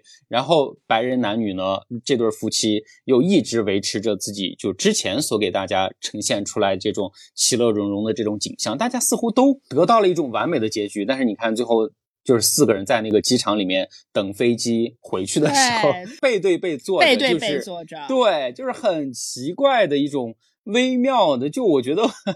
我想尽办法可能都无法陈述出来的一些非常非常暧昧的一些情绪和整个这种爱欲的转换，我觉得你可能真的只有看了这个剧之后才能 get 到其他的一些东西啊。还有最后就其实就是因为我们讲欲望嘛。然后刚才也重点强调了关于欲望这个代名词的潘亚本人啊，就是他真的在两季里面都是非常出彩的这种角色。就首先，哎呀，他的这个这个形象太突出了，就你没法忽略他，这种这是一个事实上的一个情况。然后完了之后呢，他的这个角色，他真的是把嗯，可能本人以往不管是在演技上的揣摩也好，还是说他个人性格里面的一些。很神经质的东西，非常贴切的附加到了泰亚这个人的身上。就像我刚才说的，他真的太有钱了，他是整个两季的剧里面可能是最有钱的人。我能够用钱得到一切东西，但是除此以外的任何东西我都得不到。对，所以他身上有一种非常矛盾的脆弱感，就是我一方面很殷实啊，我想买什么随时买。对吧？我想 get 什么，我随时 get。但是另一方面，我又非常的患得患失。就包括她，其实她其实，在第一季里面，不是我们说勾搭上了一个老公嘛？然后到第二季之后，其实她的这个老公反而会成为啊，就是整个剧里面悬念比较大的点。真的是到最后，你也证明了说，她的这些不断的自我怀疑和患得患失，完全是有理由的。你会发现她的那些神经质都是有理由的。就真的就是她的这个老公在不断的去算计她，算计她的财富。就所以我觉得，其实编剧和导演给她安排的最后的那个结局啊，我们不说的特别透啊，就说给她最后的这个结局，我觉得真的是神来之笔哎，就是哇，我当时看到的时候，嗯，就是你会觉得里面包含有很多的反转，对吗？就因为在之前我们都担心他可能会遭遇什么不测啊，但是没想到他。来了一个可能功夫片里面常见的一些 套路啊，大杀四方。就在你大呼过瘾的时候，他继续又来给你得一个反转啊！我看到其实不管是微博还是豆瓣，可能会有人对这个结局会抱有一定的质疑，但是在我来看，这几乎是一个宿命般的一个结局。我觉得编剧给就谭雅这样的一个结局，一定是有他非常大的用意在的啊！就是哪怕在这个事件当中。谭雅得以逃出升天，但他一定会迟早会死在他的这种不断的怀疑和患得患失当中。他不死也得疯啊！这就是我整个看他的这个角色的过程当中得到的一些感受啊。对，真的也是有钱人 也是有有钱人可怜的地方。整部剧其实给我的感觉就也都是。特别真实的各种亲密关系里的这种浮世绘啊，其实它其实我觉得《白莲花》这种剧啊，它不会给你探讨的很深入，它不会带你去看，呃，这些出现这种各种问题关系的各种问题的背后是什么样子的原因，他不会带你探讨，但他就是把这个都呈现给你看，你可以看到每一对关系，每一个人你都觉得很紧张，但是就是特别特别真实。你就比如他呀，就是被直男老公伤害以后，被甩掉，被逃避以后，就在一群。死 gay 身上重焕生机，就是我觉得太妙了，你知道吗？就是你试想，我我把我自己代入一下，他就如果我是他那种。拥有一切权利和钱，但是我就得不到我想得到的男人，然后每天很荡，然后就是每天疑神疑鬼算塔罗牌啊，然后都是这些臭男人、傻男人就就很丢的时候，突然有一个有钱的老 gay 跳出来，请他出去玩，姐妹陪你坐游艇、看歌剧啊，穿漂亮衣服，还还给你找男人。你就觉得我天呐，就我当时当下他，我心想说，就是哪怕我最后死了，我和这些有品位的老 gay、有品位、有钱、我懂我的老 gay 在一起相处了几天，我觉得也值了。毕竟留下来这个世界已经直男留给你的只有无尽的失望。嗯，但是你要知道，他在最一开始认识这群 gay 的时候，他其实是怀有一些很提防的心态的。就是如果你有记得清楚的话，他又给那个小助理讲嘛，他说：“哎呀，我还是有点怀疑这几个人是不是贪图我的钱财，对不对？”他是在后来跟着他们去了那个岛上，看到他们有那么奢华的，就是那个老式的宫殿的时候，觉得哇，这些人真有钱呢，他们应该不是图我的钱，所以才放下戒备的。就所以其实。哎呀，这也是我们无法体会的一些所谓的有钱人的苦恼之一吧？你可能会觉得所有接近你的人都是对你有所求、有所贪，才可能会接近你，所以会产生很多因为钱。而来的猜忌和不信任啊，我觉得，所以这才是贪呀整个身上这个宿命般的结局，最终一定会落到这么一种结局的这么一种编写吧。哪怕这次不行，他迟早要落入这样的套路当中，就迟早会是这么一个结局啊，没有办法啊，这也是他身上的宿命，对吧？然后最后最后真的说一说，就是我在前面说的，我最喜欢的第二季里面两个角色。就是妓女 A 跟妓女 B 啊，我也是就是妓女 B 啊，对，就太单纯了。就是我们一直在强调这个剧怎么展开各种阶层之间的复杂人际关系，各种微妙的勾心斗角，但是你看到反而呈现出来，给你摊出来的。最简单的两个人就是这两个人，在西西里这个可能风尘漫天的地方，可能有一些嗯不太好的优良传统的地方，这两个人反而对自我的接纳是最直接的，对吗？也是最认同自己的。你看这两个人，就因为我想要的东西很简单，我也很明确的知道说我可能用什么东西去换来它，就是我现在所拥有的年轻美貌。和我现在的身体，因为我除了这些东西一无所有，他们也是平民，他们没有有钱的爹妈，所以我才需要在街上混。我跟那些街上的二流子每天混在一起，因为我们都是一样的人嘛，我们没有很多的钱，我们一无所有。但是我有年轻啊，我有貌美啊，所以我知道，我只要出卖自己的身体，我就能换来钱。那我为什么不呢？所以他的诉求跟他的 知道自己能够采用的方式都很简单。所以其实你看到，就是我们 说的这个妓女 B 啊，其实她的演技非常好。她跟斯坦福小哥的那几页，其实。有几个瞬间，我觉得他真的可能被他被这个斯坦福小哥吸引到了，想要跟他回美利坚。但其实我们 后来看到结局，你知道他非常现实，他就是用自己的演技骗到了斯坦福小哥，给了他一大笔钱，他可以去接着去外面挥霍。但是我依然在情感上保持一个很清醒的地步，我不会跟你去美国的。你作为一个富家子弟，哪怕你现在爱我，你想怀着一种救风尘的这么一种心情把我救回去，但是之后呢？我的身体能被你喜欢多久呢？是明年呢？后年呢？十年后呢？你还会依然爱我吗？这些都是非常不确定的东西。只有我现在从你手上骗到的钱，我用我的肉体赚到的钱，才是最现实和最可靠的。这是最现实的一些生存哲学，才能够 收获最实在的快乐。所以你看到，其实。其实，在第二季里面，他们两个是真正可能比较主要的一些角色里面最底层的两个人，但是他们是最清醒，甚至是最快乐的一个人，每天都在喝大酒，每天卖完肉体之后就在喝大酒，然后躺在这个酒店的泳池里或者沙发上晒太阳，今朝有酒今朝醉啊！包括我们刚刚说的另外一个女孩，就是跟妓女 A 在一块的女孩，她其实。他其实最一开始他不认同，就是出卖自己的肉体去直接换取金钱的这种方式的，对吗？对。但是呢，我也有我自己的梦想，因为他就想唱歌嘛。他在这个这一季里面表现出来诉求也非常明确。但是我因为我的这个很很简单直接的诉求，我可以非常迫切的去睡那个弹钢琴的老男人，甚至在他硬不起来的时候，我疯狂跑出去给他找伟哥，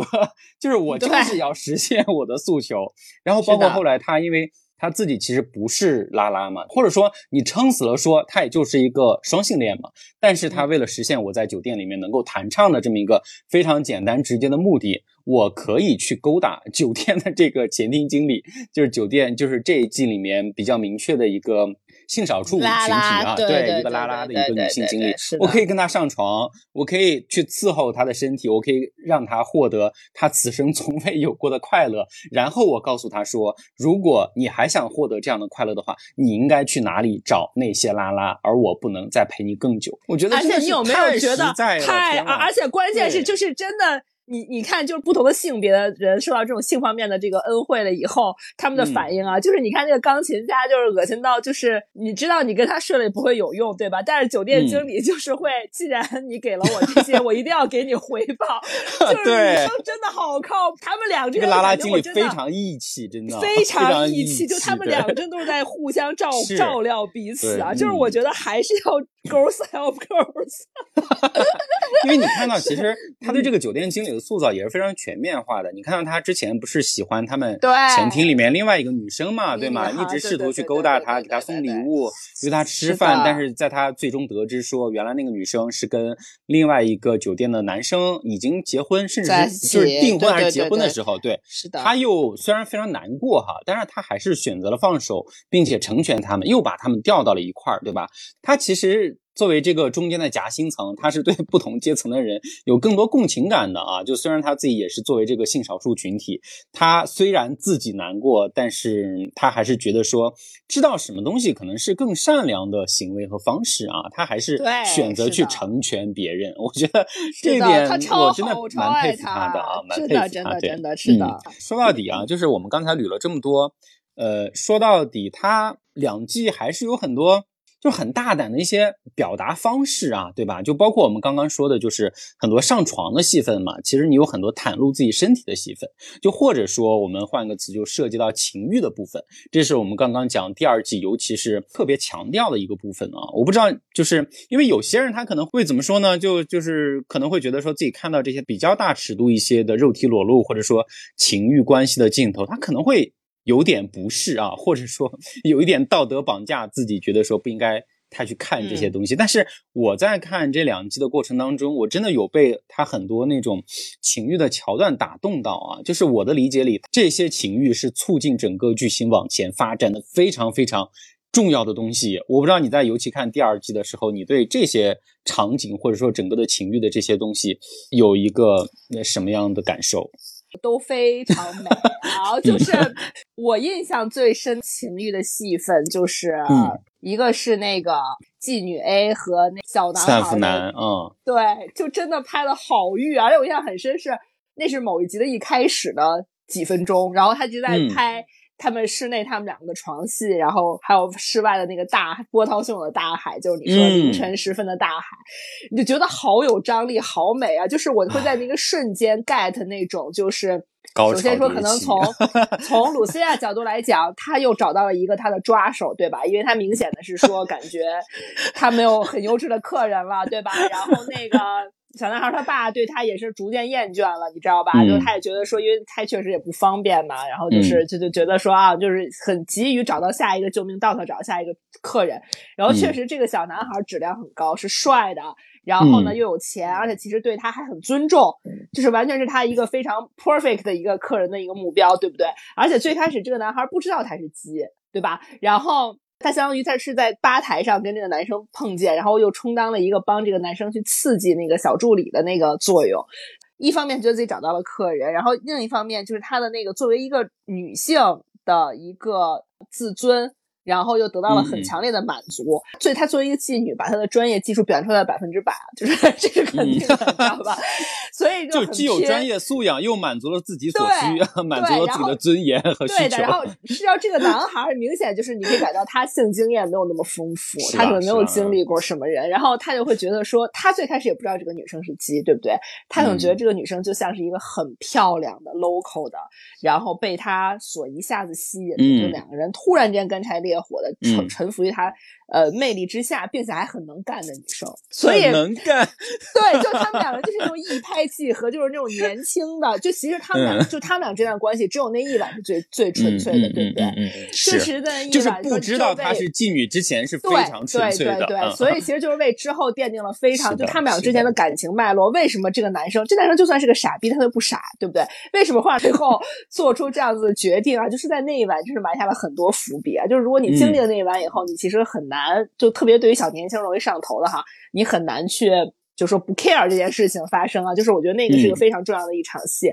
然后第二场情欲戏，我印象比较深，其实就是最后的时候那个亚裔男生和他老婆的情欲戏啊，就是他们两个从头到尾，就这个亚裔男孩有很多人喜欢，你知道吗？就是他两个人拧巴了一季，然后很拧巴，释放了，对对对。然后然后前面其实这个亚裔男孩你也跟我说过，然后豆瓣上很多个评论都很多人很爱他，就吃他那一套，就是很可爱又很禁欲，而且看的是那种聪明的。人，你知道就不像那个白人，他的同学一看就像傻逼，对吧？而这个男生你会觉得说他是聪明的，然后他吃醋的一些点，他纠结的点，他在意的点，嗯，然后以及他特别乖，比如说不去跟妓女怎么怎么样啊，但是就把安全套落在了那个。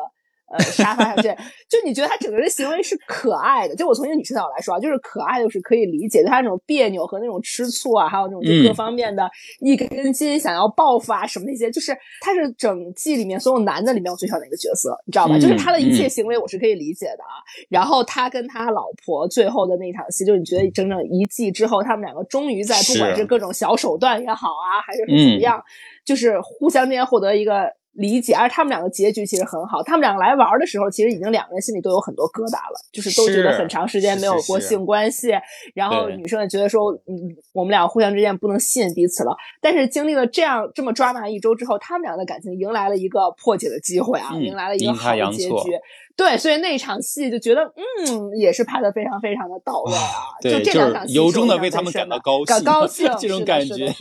对的，对的，嗯嗯，是。所以我觉得情欲真的是。你在表达某些情节的时候，非常非常重要的手段啊！尤其我这边想稍微差一点点推荐另外一个，就是我前两天对疯狂追完了的这个《超感猎杀》，因为它因为我之前对那个包括《黑客帝国》之类的其实不是特别有感啊，但是我看完这个之后，我对沃卓斯基。姐妹啊，现在叫，对他们真的好佩服啊！因为他们整个的这个设定非常奇妙，就是说在全世界各地有八个，就是原本互不相识、各种阶层、各种背景、各种种族的和家庭环境的人啊，然后就是存在一种天然的莫名其妙之间的这种通感啊，就是彼此的可能欢愉可能会共通，彼此的这些痛苦也可能会共通。整个看完下来，我并不觉得说他拍的有。就是整个在情节或者说逻辑的设定上有那么好，它是有非常多的 bug 的，非常多可以挑刺儿的地方的。但是我实在太喜欢这种设定了，就是这种非常理想化的设定，因为你知道是没有人可能这样的，但是它呈现出了一种如果啊，仅仅是如果有可能这样之后，人类的欢愉和痛苦能够连接之后共赴的那些高潮是多么的。吸引人 是多么的，甚至让人就是我在我在看就是超感猎杀的时候，它有几出这个类似高潮一般的，甚至是群批戏的时候，我没有觉得很淫荡，你知道吗？就是包括之前跟娥姐去交流这个问题，她说就是非常典型的色而不淫啊，就是你在那个时刻你会发现，原来大家这么赤条条的抛却所有的社会身份和束缚。只靠身体和身体的连接来分享彼此当下的那些欢愉和情欲，黑了黑了和痛苦等等啊，我都觉得好棒啊！我我甚至会为那几场群批戏流下眼泪，就是一些奇奇怪怪的哭点啊。虽然最后拍的跟春晚一样，就是所有人大结局非常圆满啊，但是不妨碍我对整个概念的一个喜欢。那这是情欲的一个非常重要的点。那接下来，其实《白莲花》这个剧呢，不管是在美国国内，还是说在我们这儿哈，就引发了很多我们之前说到的，不管是种族也好，或者说一些政治立场也好，或者说一些性别分歧也好，很多的一些讨论啊，其实很多是关于这部分的。我觉得娥姐稍微给大家说一下你印象深刻的一些地方吧，因为它确实是这两季剧。非常重要的一个议题之一啊，我觉得可以稍稍的再给大家再稍微说一下。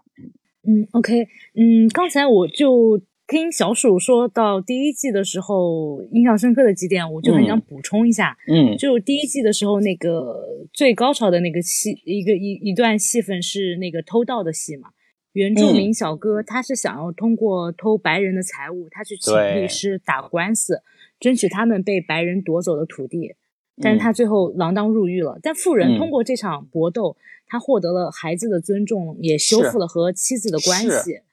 对，然后包括 Rachel 是剧中因为婚姻实现了阶级跃升的一个平民的阶层，但是这也是以压缩自我去成为一个 trophy wife 为代价去交换一些物质条件。然后那个酒店经理他在剧情的那个进展中，他是一点点走向崩溃嘛。但是这个人他对有钱人的报复也仅仅是在他们的行李箱里拉屎的，但他最后要付 出的代价，他是死在了有钱人的手里。我就想到那个豆瓣上有一个短评，我印象很深刻，是说第一季它是一个穷人一败涂地，但富人全身而退的故事。对对，导演他没有简单的以阶级为界限，粗暴的把富人写成坏人，然后平民写成好人。我我觉得很有意思的一个点是，我看剧的时候是开了弹幕。但是我发现观众好像都会默认带入的是有钱人的立场。你在哪儿看的？还有弹幕啊？呃，人人。哦，OK，好吧，行。他们会指责那个 Rachel 眼高手低，不安分手己，做个花瓶，然后会指责那个酒店经理在顾客的那个行李箱里拉屎，所以死有余辜。嗯，对。我然后包括在第二季的时候，然后我发现就是第二季所有的角色人物好感度最低的是那个 Portia，就是那个。超闪对，这就这个角色一出场，弹幕就开始骂，从角色到演员的外形，反正就是骂声一片。嗯，然后大家讨厌他最主要的点，就是因为他没有选择大家都喜欢的那个 L B。哎，我觉得大家真的很多人在看这个角色的时候，他疯狂代入自己，就是你给一个平平无奇的我，上天给了这么一个我一个。看起来还蛮帅的，然后又上过斯坦福的一个精英，而且又对女性尊重，满口的女权主义，家里又有钱，又能给我这个资金援助的这么一个人，我为什么不选啊？我他妈是傻子啊！然后，然后观众 带入自己之后，就会开始骂他，就说。你凭什么不选，对不对？那这个其实我们之前在在我们刚刚的讨论里面，其实完全是有那个预兆的，就是我说了，他明显的喜欢的就是那种你只给的那种人，对吧？你把你的男性魅力扔给我，我们一拍即合、干柴烈火的那种人，他为什么后面去选了那个那个意大利的那个当地那个男的，对吧？就是 非常壮的那个小混混，对吧？他他是那个英国的，是那个啊，对对对，是的，是的，是的，他侄子，对，但是明显看起来就是。没头脑嘛，对吗？只有蛮力嘛，只有肌肉嘛。就我觉得可能很多观众不太理解他到底是为什么，所以选择去骂他。我觉得是这个原因啊。嗯，我觉得就是在那个 Me Too 运动之后，老美有一种论调，就是因为 Me Too 运动让男性都变得小心翼翼，不敢搭讪女性。就这种观点，它是被导演投掷在 Posha 和 Albie 和 Jack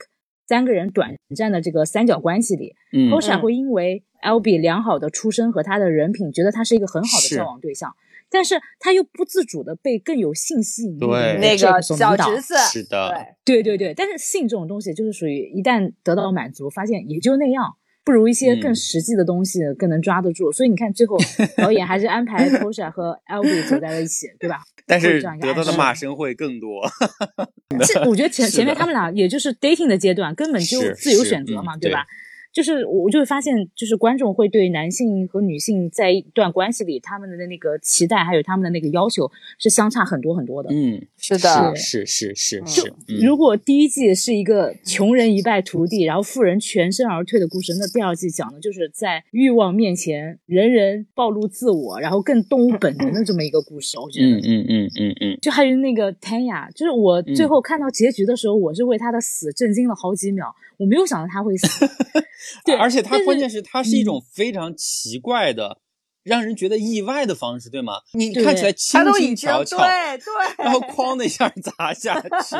大家都错愕了，下巴都后上了。对，但是这个剧，然后后来我有二刷了嘛，然后我复盘了一下他的经历，我会发现这个人物他是自己一步步走向死亡。我觉得你看他从发现。对，发现她丈夫出轨，然后被算命师死亡警告，然后听到富婆被谋杀的故事，是的，是的，亲眼目睹叔侄俩的活塞运动，然后看到丈夫年轻时的照片，她是目睹了所有的一切的。她有很多次脱身的机会，但她她就是拒绝相信直觉的判断嘛。最后一切怼到眼前，你不得不信的时候，但是也为时已晚了。我没看到最后一集之前，一直觉得泰亚可能是唯一一个参演了两季的角色，嗯就我猜这个角色可能。会不会被保留下来，继续在第三季、第四季中出现？被导演狠狠打脸。不过我觉得《白莲花》它从第一季，然后编剧在处理人物的死亡，就是更多的是随机性，而不是缜密的那个谋杀。第二季它也是延续了那个第一季的一个风格，我觉得。嗯嗯嗯嗯，然然后然后我想说一下，就是那个就是两对夫妻嘛，他们就是其实除了同处上流阶层，其实基本上没有其他的共同点。Cam 和那个 Daphne 其实是那种不闻世事，然后看不到苦难的那种上流阶层。嗯，就表面上婚姻幸福，实际上各玩各的，心照不宣。对对。然后那个 Ethan 和 Harper 是刚起身上流社会的那种科技新贵，心态上其实还是比较关心人文主义的那种中产阶级。嗯。就两个人虽然无话可说，但是在婚姻中已经没有激情了。前几集通过四个人的对话，反复的强调两对夫妻的不同，但是最后因为性。也让，呃，伊森和哈珀尔完成了从心理上从中产向 对富人的一个过渡，对，他们最终其实成为了像 Cam 和 Daphne 的那种上流圈层的那种婚姻模式。然后就是，嗯，那个 Hoker 组，Lucia 和 Mia 是两个穿针引线的角色嘛，特别是那个 Lucia，她她一个人串联起几组人物之间的关联，她也推动了剧情。第二季的那个主题是性，这两个角色它本身就带着代表着欲望的本身。所以我们在看他们跟其他角色产生交互的时候，你能看到其他角色的另一面，它更接近于本我的部分。嗯，所以我觉得这部剧真的就是，因为它的时机也很巧妙，在我们都阳了的时候，很多人阳了的时候，我觉得就是在这个时候看，看这个剧还蛮妙的，非常强烈推荐，就听咱们本期这个节目。我想，我可能应该都看过哈。就是没看的话，看过第二季的可以去再补一下第一季。嗯嗯，因为确实风景很美啊，而且虽然就是侧重的主题可能不太一样，但是它太真实、太深刻了。它把那种复杂性，就像娥姐之前说的，它不呈现给你直接的好或者坏的，就是每个人你都说不上好或者坏，对吧？它我只有很明确的阶层的高低，但是面对一件具体事情的时候，我们做出什么样的抉择，这个抉择本身。也会引来很多的争议的，就是往往是这些点，我让我们觉得说，就上头啊，你会面对他的抉择的时候，你会想，我在面对这么一个抉择的时候，我可能怎么会选，怎么才是对的，怎么才是错的？但是不管怎么样，你都知道这件事情本身它是没有一个绝对对错的。我觉得这是这是这个剧的魅力啊，真的是魅力，就是在于它的复杂性啊，真的不像咱们的一些国产剧，美就是美好就是好啊，坏人就是坏人啊，那是我们真的现在完全不再想看的一些东西，对吗？其实本来我。提纲接下来还列了一点啊，就说这个剧的就是我骂我自己，因为它完全是机枪扫射嘛，对吧？就是导演本人 哈，这个机枪架准了所有人的同时，其实也在骂自己，所以我觉得他抛却了自己的这个尊严之后，才能把所有人都骂得这么酣畅淋漓啊，这是我的其实理解之一。但是我觉得这个刚才我们已经差不多说过了，就可以再往下继续。更加开放讨论的一些部分啊，我觉得其实还挺值得大家去聊一下的。就真正的就是不一定就是拘泥于这个剧情，就是聊咱们自己，因为这也是咱们 一直以来可能比较特点的一些部分啊。就是因为我们在看剧的时候，包括娥姐刚才也说了嘛，就说她看到弹幕很多人骂角色啊，这是我们现在看到的很多，尤其是偏年轻一点的小朋友啊，他在看剧的时候非常带入那个剧情，看这个不爽，看那个不爽。包括万万，其实你刚才也骂了很多人嘛，对吧？我骂骂了斯坦福男孩，骂了很多人。对啊，我就是我 是 是了，就是就是我们在 在骂别人的过程当中，我们当然是爽的嘛，对吗？因为首先。在这个时刻，我们是抽离出自己的，我们是在上帝的那个视角上，我们居高临下，我们去看别人，我们去看剧里的这些角色，去指指点点他们的所有抉择，我们当然是清醒的。但是说白了，就是我们在看剧的时候，你骂这么多人，你觉得这个社会完了，对吧？这个世界完了。包括你看到，其实《白莲花》这个剧啊，就是。呃，说真的，到现在为止，都有一些可能大号的一些公众号在写相关他的一些文章。但是我大概翻了一下，很多人还是在写说，它反映的是美国阶层内部的人吃人的这种种种现象，巴拉巴拉巴，就是把所有的东西似乎都指涉到就一种社会制度本身。或者说某些人的人性本身，我觉得这是不公平的啊！我觉得，嗯，我觉得其实你作为共通的人类啊，其实你很多，尤其是我们刚才讲了很多剧里面人物的这些动机也好啊，然后做出的一些抉择也好，他很多时候都是处于作为一个人的原始的冲动和本能的。所以我觉得你不要说我看这个剧我就拎出来骂别人，我觉得其实可以更多的想想。包括我们自己啊，就是我们在看剧的时候就说这个世界完了，这个世界不会更好了。尤其是我们知道我们在去年那么长的时间里面，我们确实经历了很多共通的一些痛苦，呃，难熬的一些时刻啊，包括包括我们自身啊，包括我们有些人的家人，其实啊，都在这件事情当中经历了很多不同程度的痛苦，一度让我们觉得对这个世界不再有信心，产生了很多的怀疑。唉，但是我觉得这恰恰是可能我们在这个时候可以稍稍去聊一下的程度，就是我们不居高临下的看别人，他不光是他们美国人的故事，他是所有人类的故事。我觉得真的是人类的故事，对呀，是的，是的，就包括对，就包括这个导演在采访的时候就说嘛，就说。他写这两个故事的冲动本身就源于揭露人和人之间的那些真实、复杂、卑鄙和缺陷啊！是的，我觉得这都是我们的东西，它跟社会制度其实没有那么大的关系。所以我不知道，像弯弯，你可以先说一下吧。我觉得其实你的感触应该还蛮深的，就是你又产生了怀疑吗？你知道，我我是真的觉得亲密关系真的很难 handle，就是我觉得我小时候，就是我觉得我越长大，就那就特别是这几年啊，就是也经历了很多事情，比如一些。跟好朋友的分分合合，包括家人去世，然后也有好多，就是你知道遇到很多这种事情的时候，你就会有机会去观察你周围这些你自以为是跟你亲密关系的人的不同的态度和反应，你知道吗？我觉得百分之九十九亲密关系是经不得大家冷静下来去认真的思考，或者是观察，或者是思考的。因为其实大家全部都是在关，在自己特别开心，别人也很开心，一切都蒸蒸日上的时候，大家都倾向于表现出在彼此面前表演出自己更好的那一面，你知道吗？就有点像，有点像，就是我很讨厌这个 那个那个那个赛福男孩，赛福男孩一样。对，然后我是可能也觉得长大了，有可能是这几年大家都不开心，所以我就开始逐渐意识到，其实，在亲密关系里面，开心的人。就是或者能真特别真诚对待彼此，觉得这个关系百分之百平等，大家在一起就能自由做自己的关系，其实非常非常少，几乎没有。你知道，我觉得这个剧其实我一直都觉得它不是适合所有人的一个剧，因为我说实话，就是我能理解它为什么就是口碑这么爆，在豆瓣其实也就是八点多分左右啊，就是因为我觉得整个剧的观感不会让你很愉快。嗯，说实话，不然你很愉快。就是在大海旁边发生的事情，它每一个对话的场景，你不会有那种特别觉得爽、愉悦，就是放松 心灵，它没有这种感觉。其实还，我觉得真的还不如《大小谎言》。《大小谎言》里面，它其实悬疑感足够强，对吧？他们人和人之间的碰撞，你会觉得会更戏剧化一点。但这个，而且它那个女性凝结在一起的一起的那个力量是 燃的，是非常明确的，对，对，对，对。但是这个。白莲花整个电视剧给你感觉，我觉得是很颓的，你知道吗？我觉得里面大家都不开心，都很紧张，各顾各，好。对，顾还顾不好。然后每一个，就像你说，每个人都在，就是就是自己骂自己，自己扫射自己啊，你知道吗？就是所有人，就是你看上去都会有一种，就我我觉得不管什么人，就我们作为观众来看，都会有一种让你有反思的态度，你知道吗？你不是说仅仅我在享受这个剧，而是你很多场景和对话会让你想起来。你见过的什么人，或者你自己身上遇到的一种某种关系的本质，你知道吗？然后，所以我觉得这个剧是一个不是那种嘻嘻哈哈的风光剧，或者纯粹的限定喜剧，你知道吗？所以它里面有很虽然有很多搞笑段落，比如潘亚这个人确实很搞笑，里面有些台词也很讽刺，也是好笑的。但其实从头到尾看下来，我觉得是一个。特别好的，让你反省各种亲密关系的一个，主要是反省各种人跟人之间相处的这种，就像你说有猜忌啊，然后自私呀，什么各种各样子不健康的东西的一个机会，我是这么觉得啊。嗯，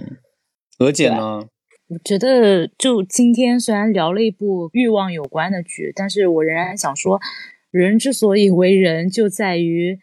人不是被欲望主宰，而是自我主宰。所以我就觉得，嗯，就希望我们都能成为。自我主宰型的人，哎，我觉得我又在上价值啊！你说的特别对，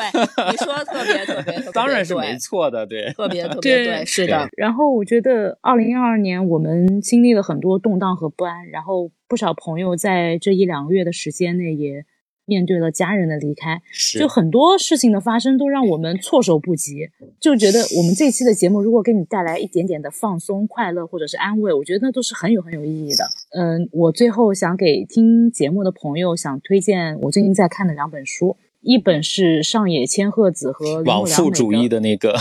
呃，始于极限，对 对，嗯，还有一本是呃。斯坦尼斯，呃，他那个名字有点难记，是斯坦尼斯瓦夫莱姆的那个《索拉里斯星》。然后我觉得，希望我们都能在书籍、音乐或者是影视剧中找到一些治愈自己的力量。嗯，哦，是的，是的，是的，是的，谢谢娥姐。我说一点点，就是 前面就最开头，我当然说契机可能之一可能是前几天金球奖拿了嘛，但是确实说实话，因为又是到年前嘛，我们之前。没想到说年前的时候做个就是类似拜年的节目，然后用的还是白莲花。那我觉得从另另外一个角度来说，它还是适用的。毕竟一年一度，你可能只有在这个时刻，你才更多的有时间，或者说更多的有心情，稍微的去捋捋过去这一年所谓的得失，这是一定的必经的一个仪式一样的一个东西，对吧？所以我觉得还是适合的，包括因为这个剧，刚才咱们也说了，它就是在自我扫射嘛，对吧？它扫射每个人啊，扫射每个在看这个剧的人。包括其实前两天其实有一件小事情啊，它真的是小事情，但是对我的触动还挺大的。我到今天还在想，就是我前天出去吃饭，然后就看到了一个那个送外卖的一个大姐，然后就是骑的那个电瓶车，然后停在路边，大灯打开，然后。在那哭，一边哭一边骂人，就是朝着那个手机，类似发那个语音一样的骂人，而且哭的特别惨。就是我经过他的时候，我稍微留意看了一眼，就是已经哭的那个。涕泗横流啊，就是那个眼泪鼻涕全部都往那个手机屏幕上撵，然后骂的也特别难听啊，说什么你这个忘恩负义的人渣啊，你怎么还不去死啊之类之类的。我当时就震惊到了，而且那天天气特别冷，就是已经是晚上了嘛，我要赶着回家，我当时就心里哎呀稍微有点纠结啊，我想去问问他说，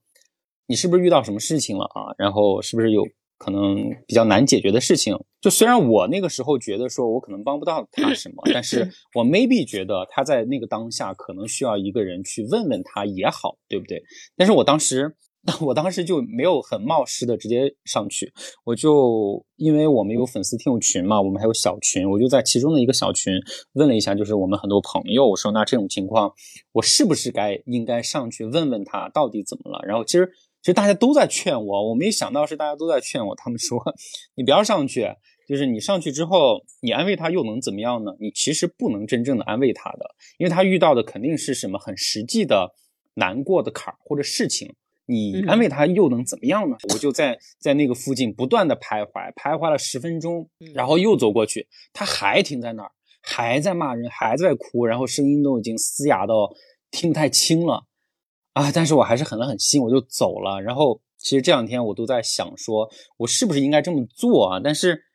哎呀，尤其是因为我们今天讲这个东西嘛，然后其实我们讲到里面很多人他都是自私的啊，他都是出于自己的一些动机或者说一些欲求才去做当下的一个选。我今天就在想说，我说是不是做一个非常这么实际的一个个人主义者是一件好事儿啊？但是我我今天包括做完咱们今天这期节目之后。我觉得是个好事儿，就是没办法，因为我可能之前可能非常的理想主义啊，可能觉得说你善良你就会有好运，对吧？我们现在都知道了，你善良可能屁都没有啊，对吧？在当下啊，尤其是在这么困难的时间过去之后，尤其是在包括，其实我我这几年我自我承认，我觉得我过得很失败，几乎一件事情都没有做好，但是我依然觉得说。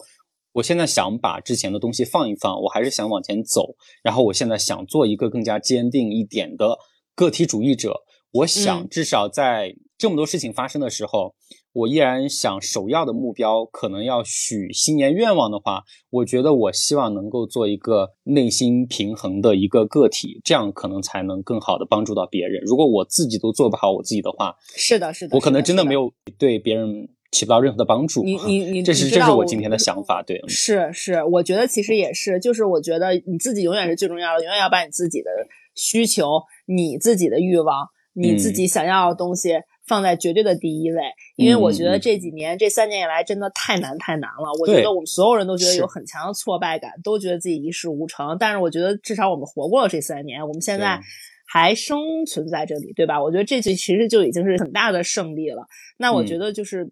此时此刻最重要的一点，就是要把自己的一切需求和感受放在绝对第一位，先。过好自己想过的日子，先得到自己想得到的一切，你都要去为了自己来去努力。然后等你自己状态慢慢恢复了，你才能够有更多的精力去照顾到别人的情绪。否则你只能是照顾不好别人，你自己也会陷入更深的泥潭。真的是这样子。嗯，对。当然，这其实跟我们之前一直在节目里面强调的说，还是希望大家做一个善良的人。这个。这个愿景本身是没有冲突的，对冲突，对，就是你看过好自己，跟你做一个善良的人之间是完全不冲突。这个问题是在于，我现在真的更多的意识到，我作为一个个体太有限了，太有限了。对，真的是因为意识到自己的有限，所以意识到你那么多的共情和善良，其实或许没有那么大的价值，所以我只能先做一个自私的人，但是。也并没有那么自私啊，并没有大家 想的那么自私，没有之前我们批判的很多的那么自私的人那么自私啊。对，还是还是怀有很多的共情在的啊，这点希望大家放心。对，好，今天差不多就说这样吧。然后，嗯，有什么朋友想想连麦跟我们分享一些感受的话，尤其是摩根，他在最一开始就说了他要疯狂发言，我不知道他现在又在不在啊？你你你控制时长好吧？你控制你自己好吧？好，我。我我控制，因为就是我其实就是对这部剧，我前面想说的点都你们都说到了，其实也没没有什么好说的。嗯，但是我总结了一下，就是我就是在整个剧里面最喜欢的角色和最不喜欢的角色。呃，最喜欢的角色就是第一季里的那个那个男孩，就是他弟弟，就是人畜无害，然后长得也很也也很可爱。就他就是被他的姐姐就是欺负呀，或者怎么样。但是他都有他自己就是发泄的这个方式和渠道，然后最后他不是跟当地的人不是去划船，然后得到了这个自我的也不能说是救赎吧，就是突然就开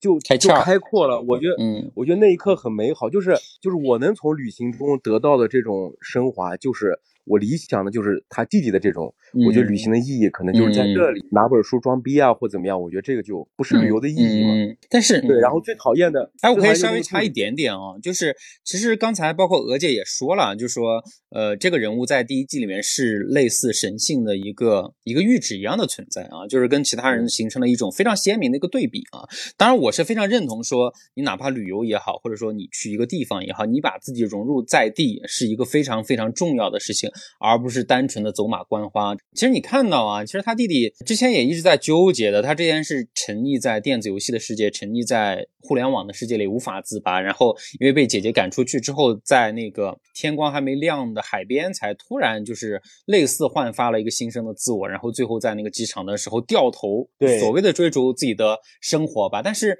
你要知道有个前提就是。不管怎么样，就是他家依然是一个有钱的家庭。他哪怕选择这样的生活，他依然。不用去担心和忧虑最实际的生存问题的，所以他才有资格、有能力去选择所谓的理想生活，就也是一种非常理想主义的表达。你对普通人来说太难做到了而已。对，其他没有太深的感受了。就这部没事，你就给大家送点新年愿望，重点在于你送个新年愿望吧。来，新年愿望就是今天专门去找富贵，然后拍了照，然后我一会儿会发到群里的。就是你拍了。三百多张嘛？然后 群里每个人发一对呀，我不知道你雨露均沾是什么意思。写了个大家，你看到这一份祝福，你就知道我多么用心良苦了。我今天本身不用去单位，我专门去单位找了纸壳子，然后找了画笔，就亲自这上面所有的每一个胶水都是我。不亲自你还雇个人呢？我完全可以去礼品店买一个什么这样可爱的东西。挂在行行行，好好好好，谢谢你，全部 DIY，然后结果富贵还戴不上，因为他头太大了。好吧，反正谢谢你，一年就是祝大家，就是也不能说心想事成，我觉得这些都实现不了，就是祝祝大家多多搞钱吧。然后 你真实际，什么事情就虽然经历苦难，但是结局是好的，我觉得这个就够了。身体健康吧，也行，嗯，挺好的，很实在啊。身体健康是最重要的吧？对，收到了，我就不多说了，一会儿又说占时间，拜拜。好，拜拜。好，小李啊，你都上来了，你说吧。好，就祝大家新的一年支棱起来，因为外部环境都越来越好了，自己也要变得更好。嗯，你真的很官方耶。每个大街小小巷，每个人的嘴里，见面第一句话就是恭喜恭喜。好，那么说了这么久之后呢，我们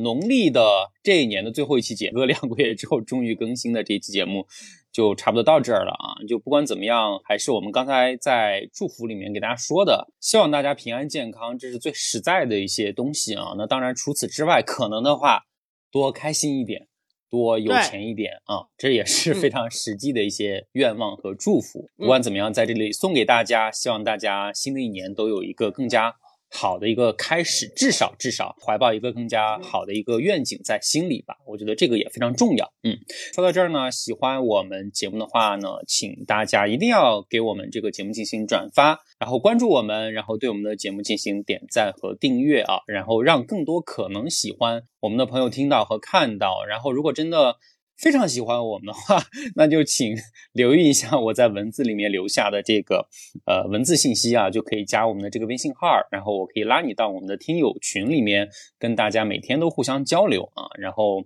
交流更多的影视剧，交流更多的迷惑行为，交流更多开心和不开心的事情。希望未来的一年还能和大家在一起。谢谢各位啦，我们嗯，祝你们新年快乐！谢谢大家，祝大家新年快乐！再见喽，拜拜！再见，再见，再见！也谢谢娥姐做客啊，也是我们用心的串台，真的 也谢谢你们。娥姐你好棒，你真的说话说的很清，然后你声音真的很好听，真的，我真的是真的。The best things in life are free. The stars belong.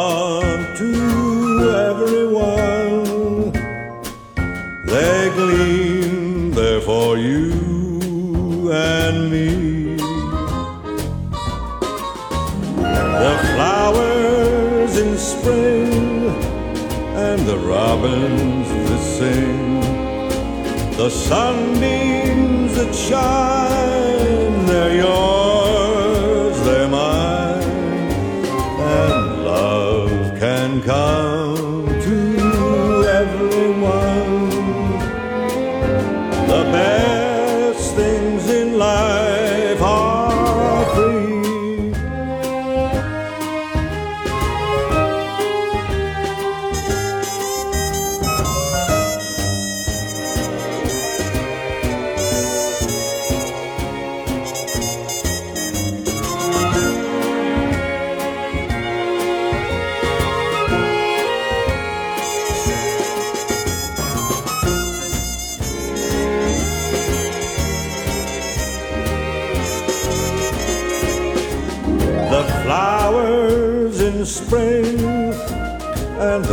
robins that sing, the sunbeams that shine, they're yours,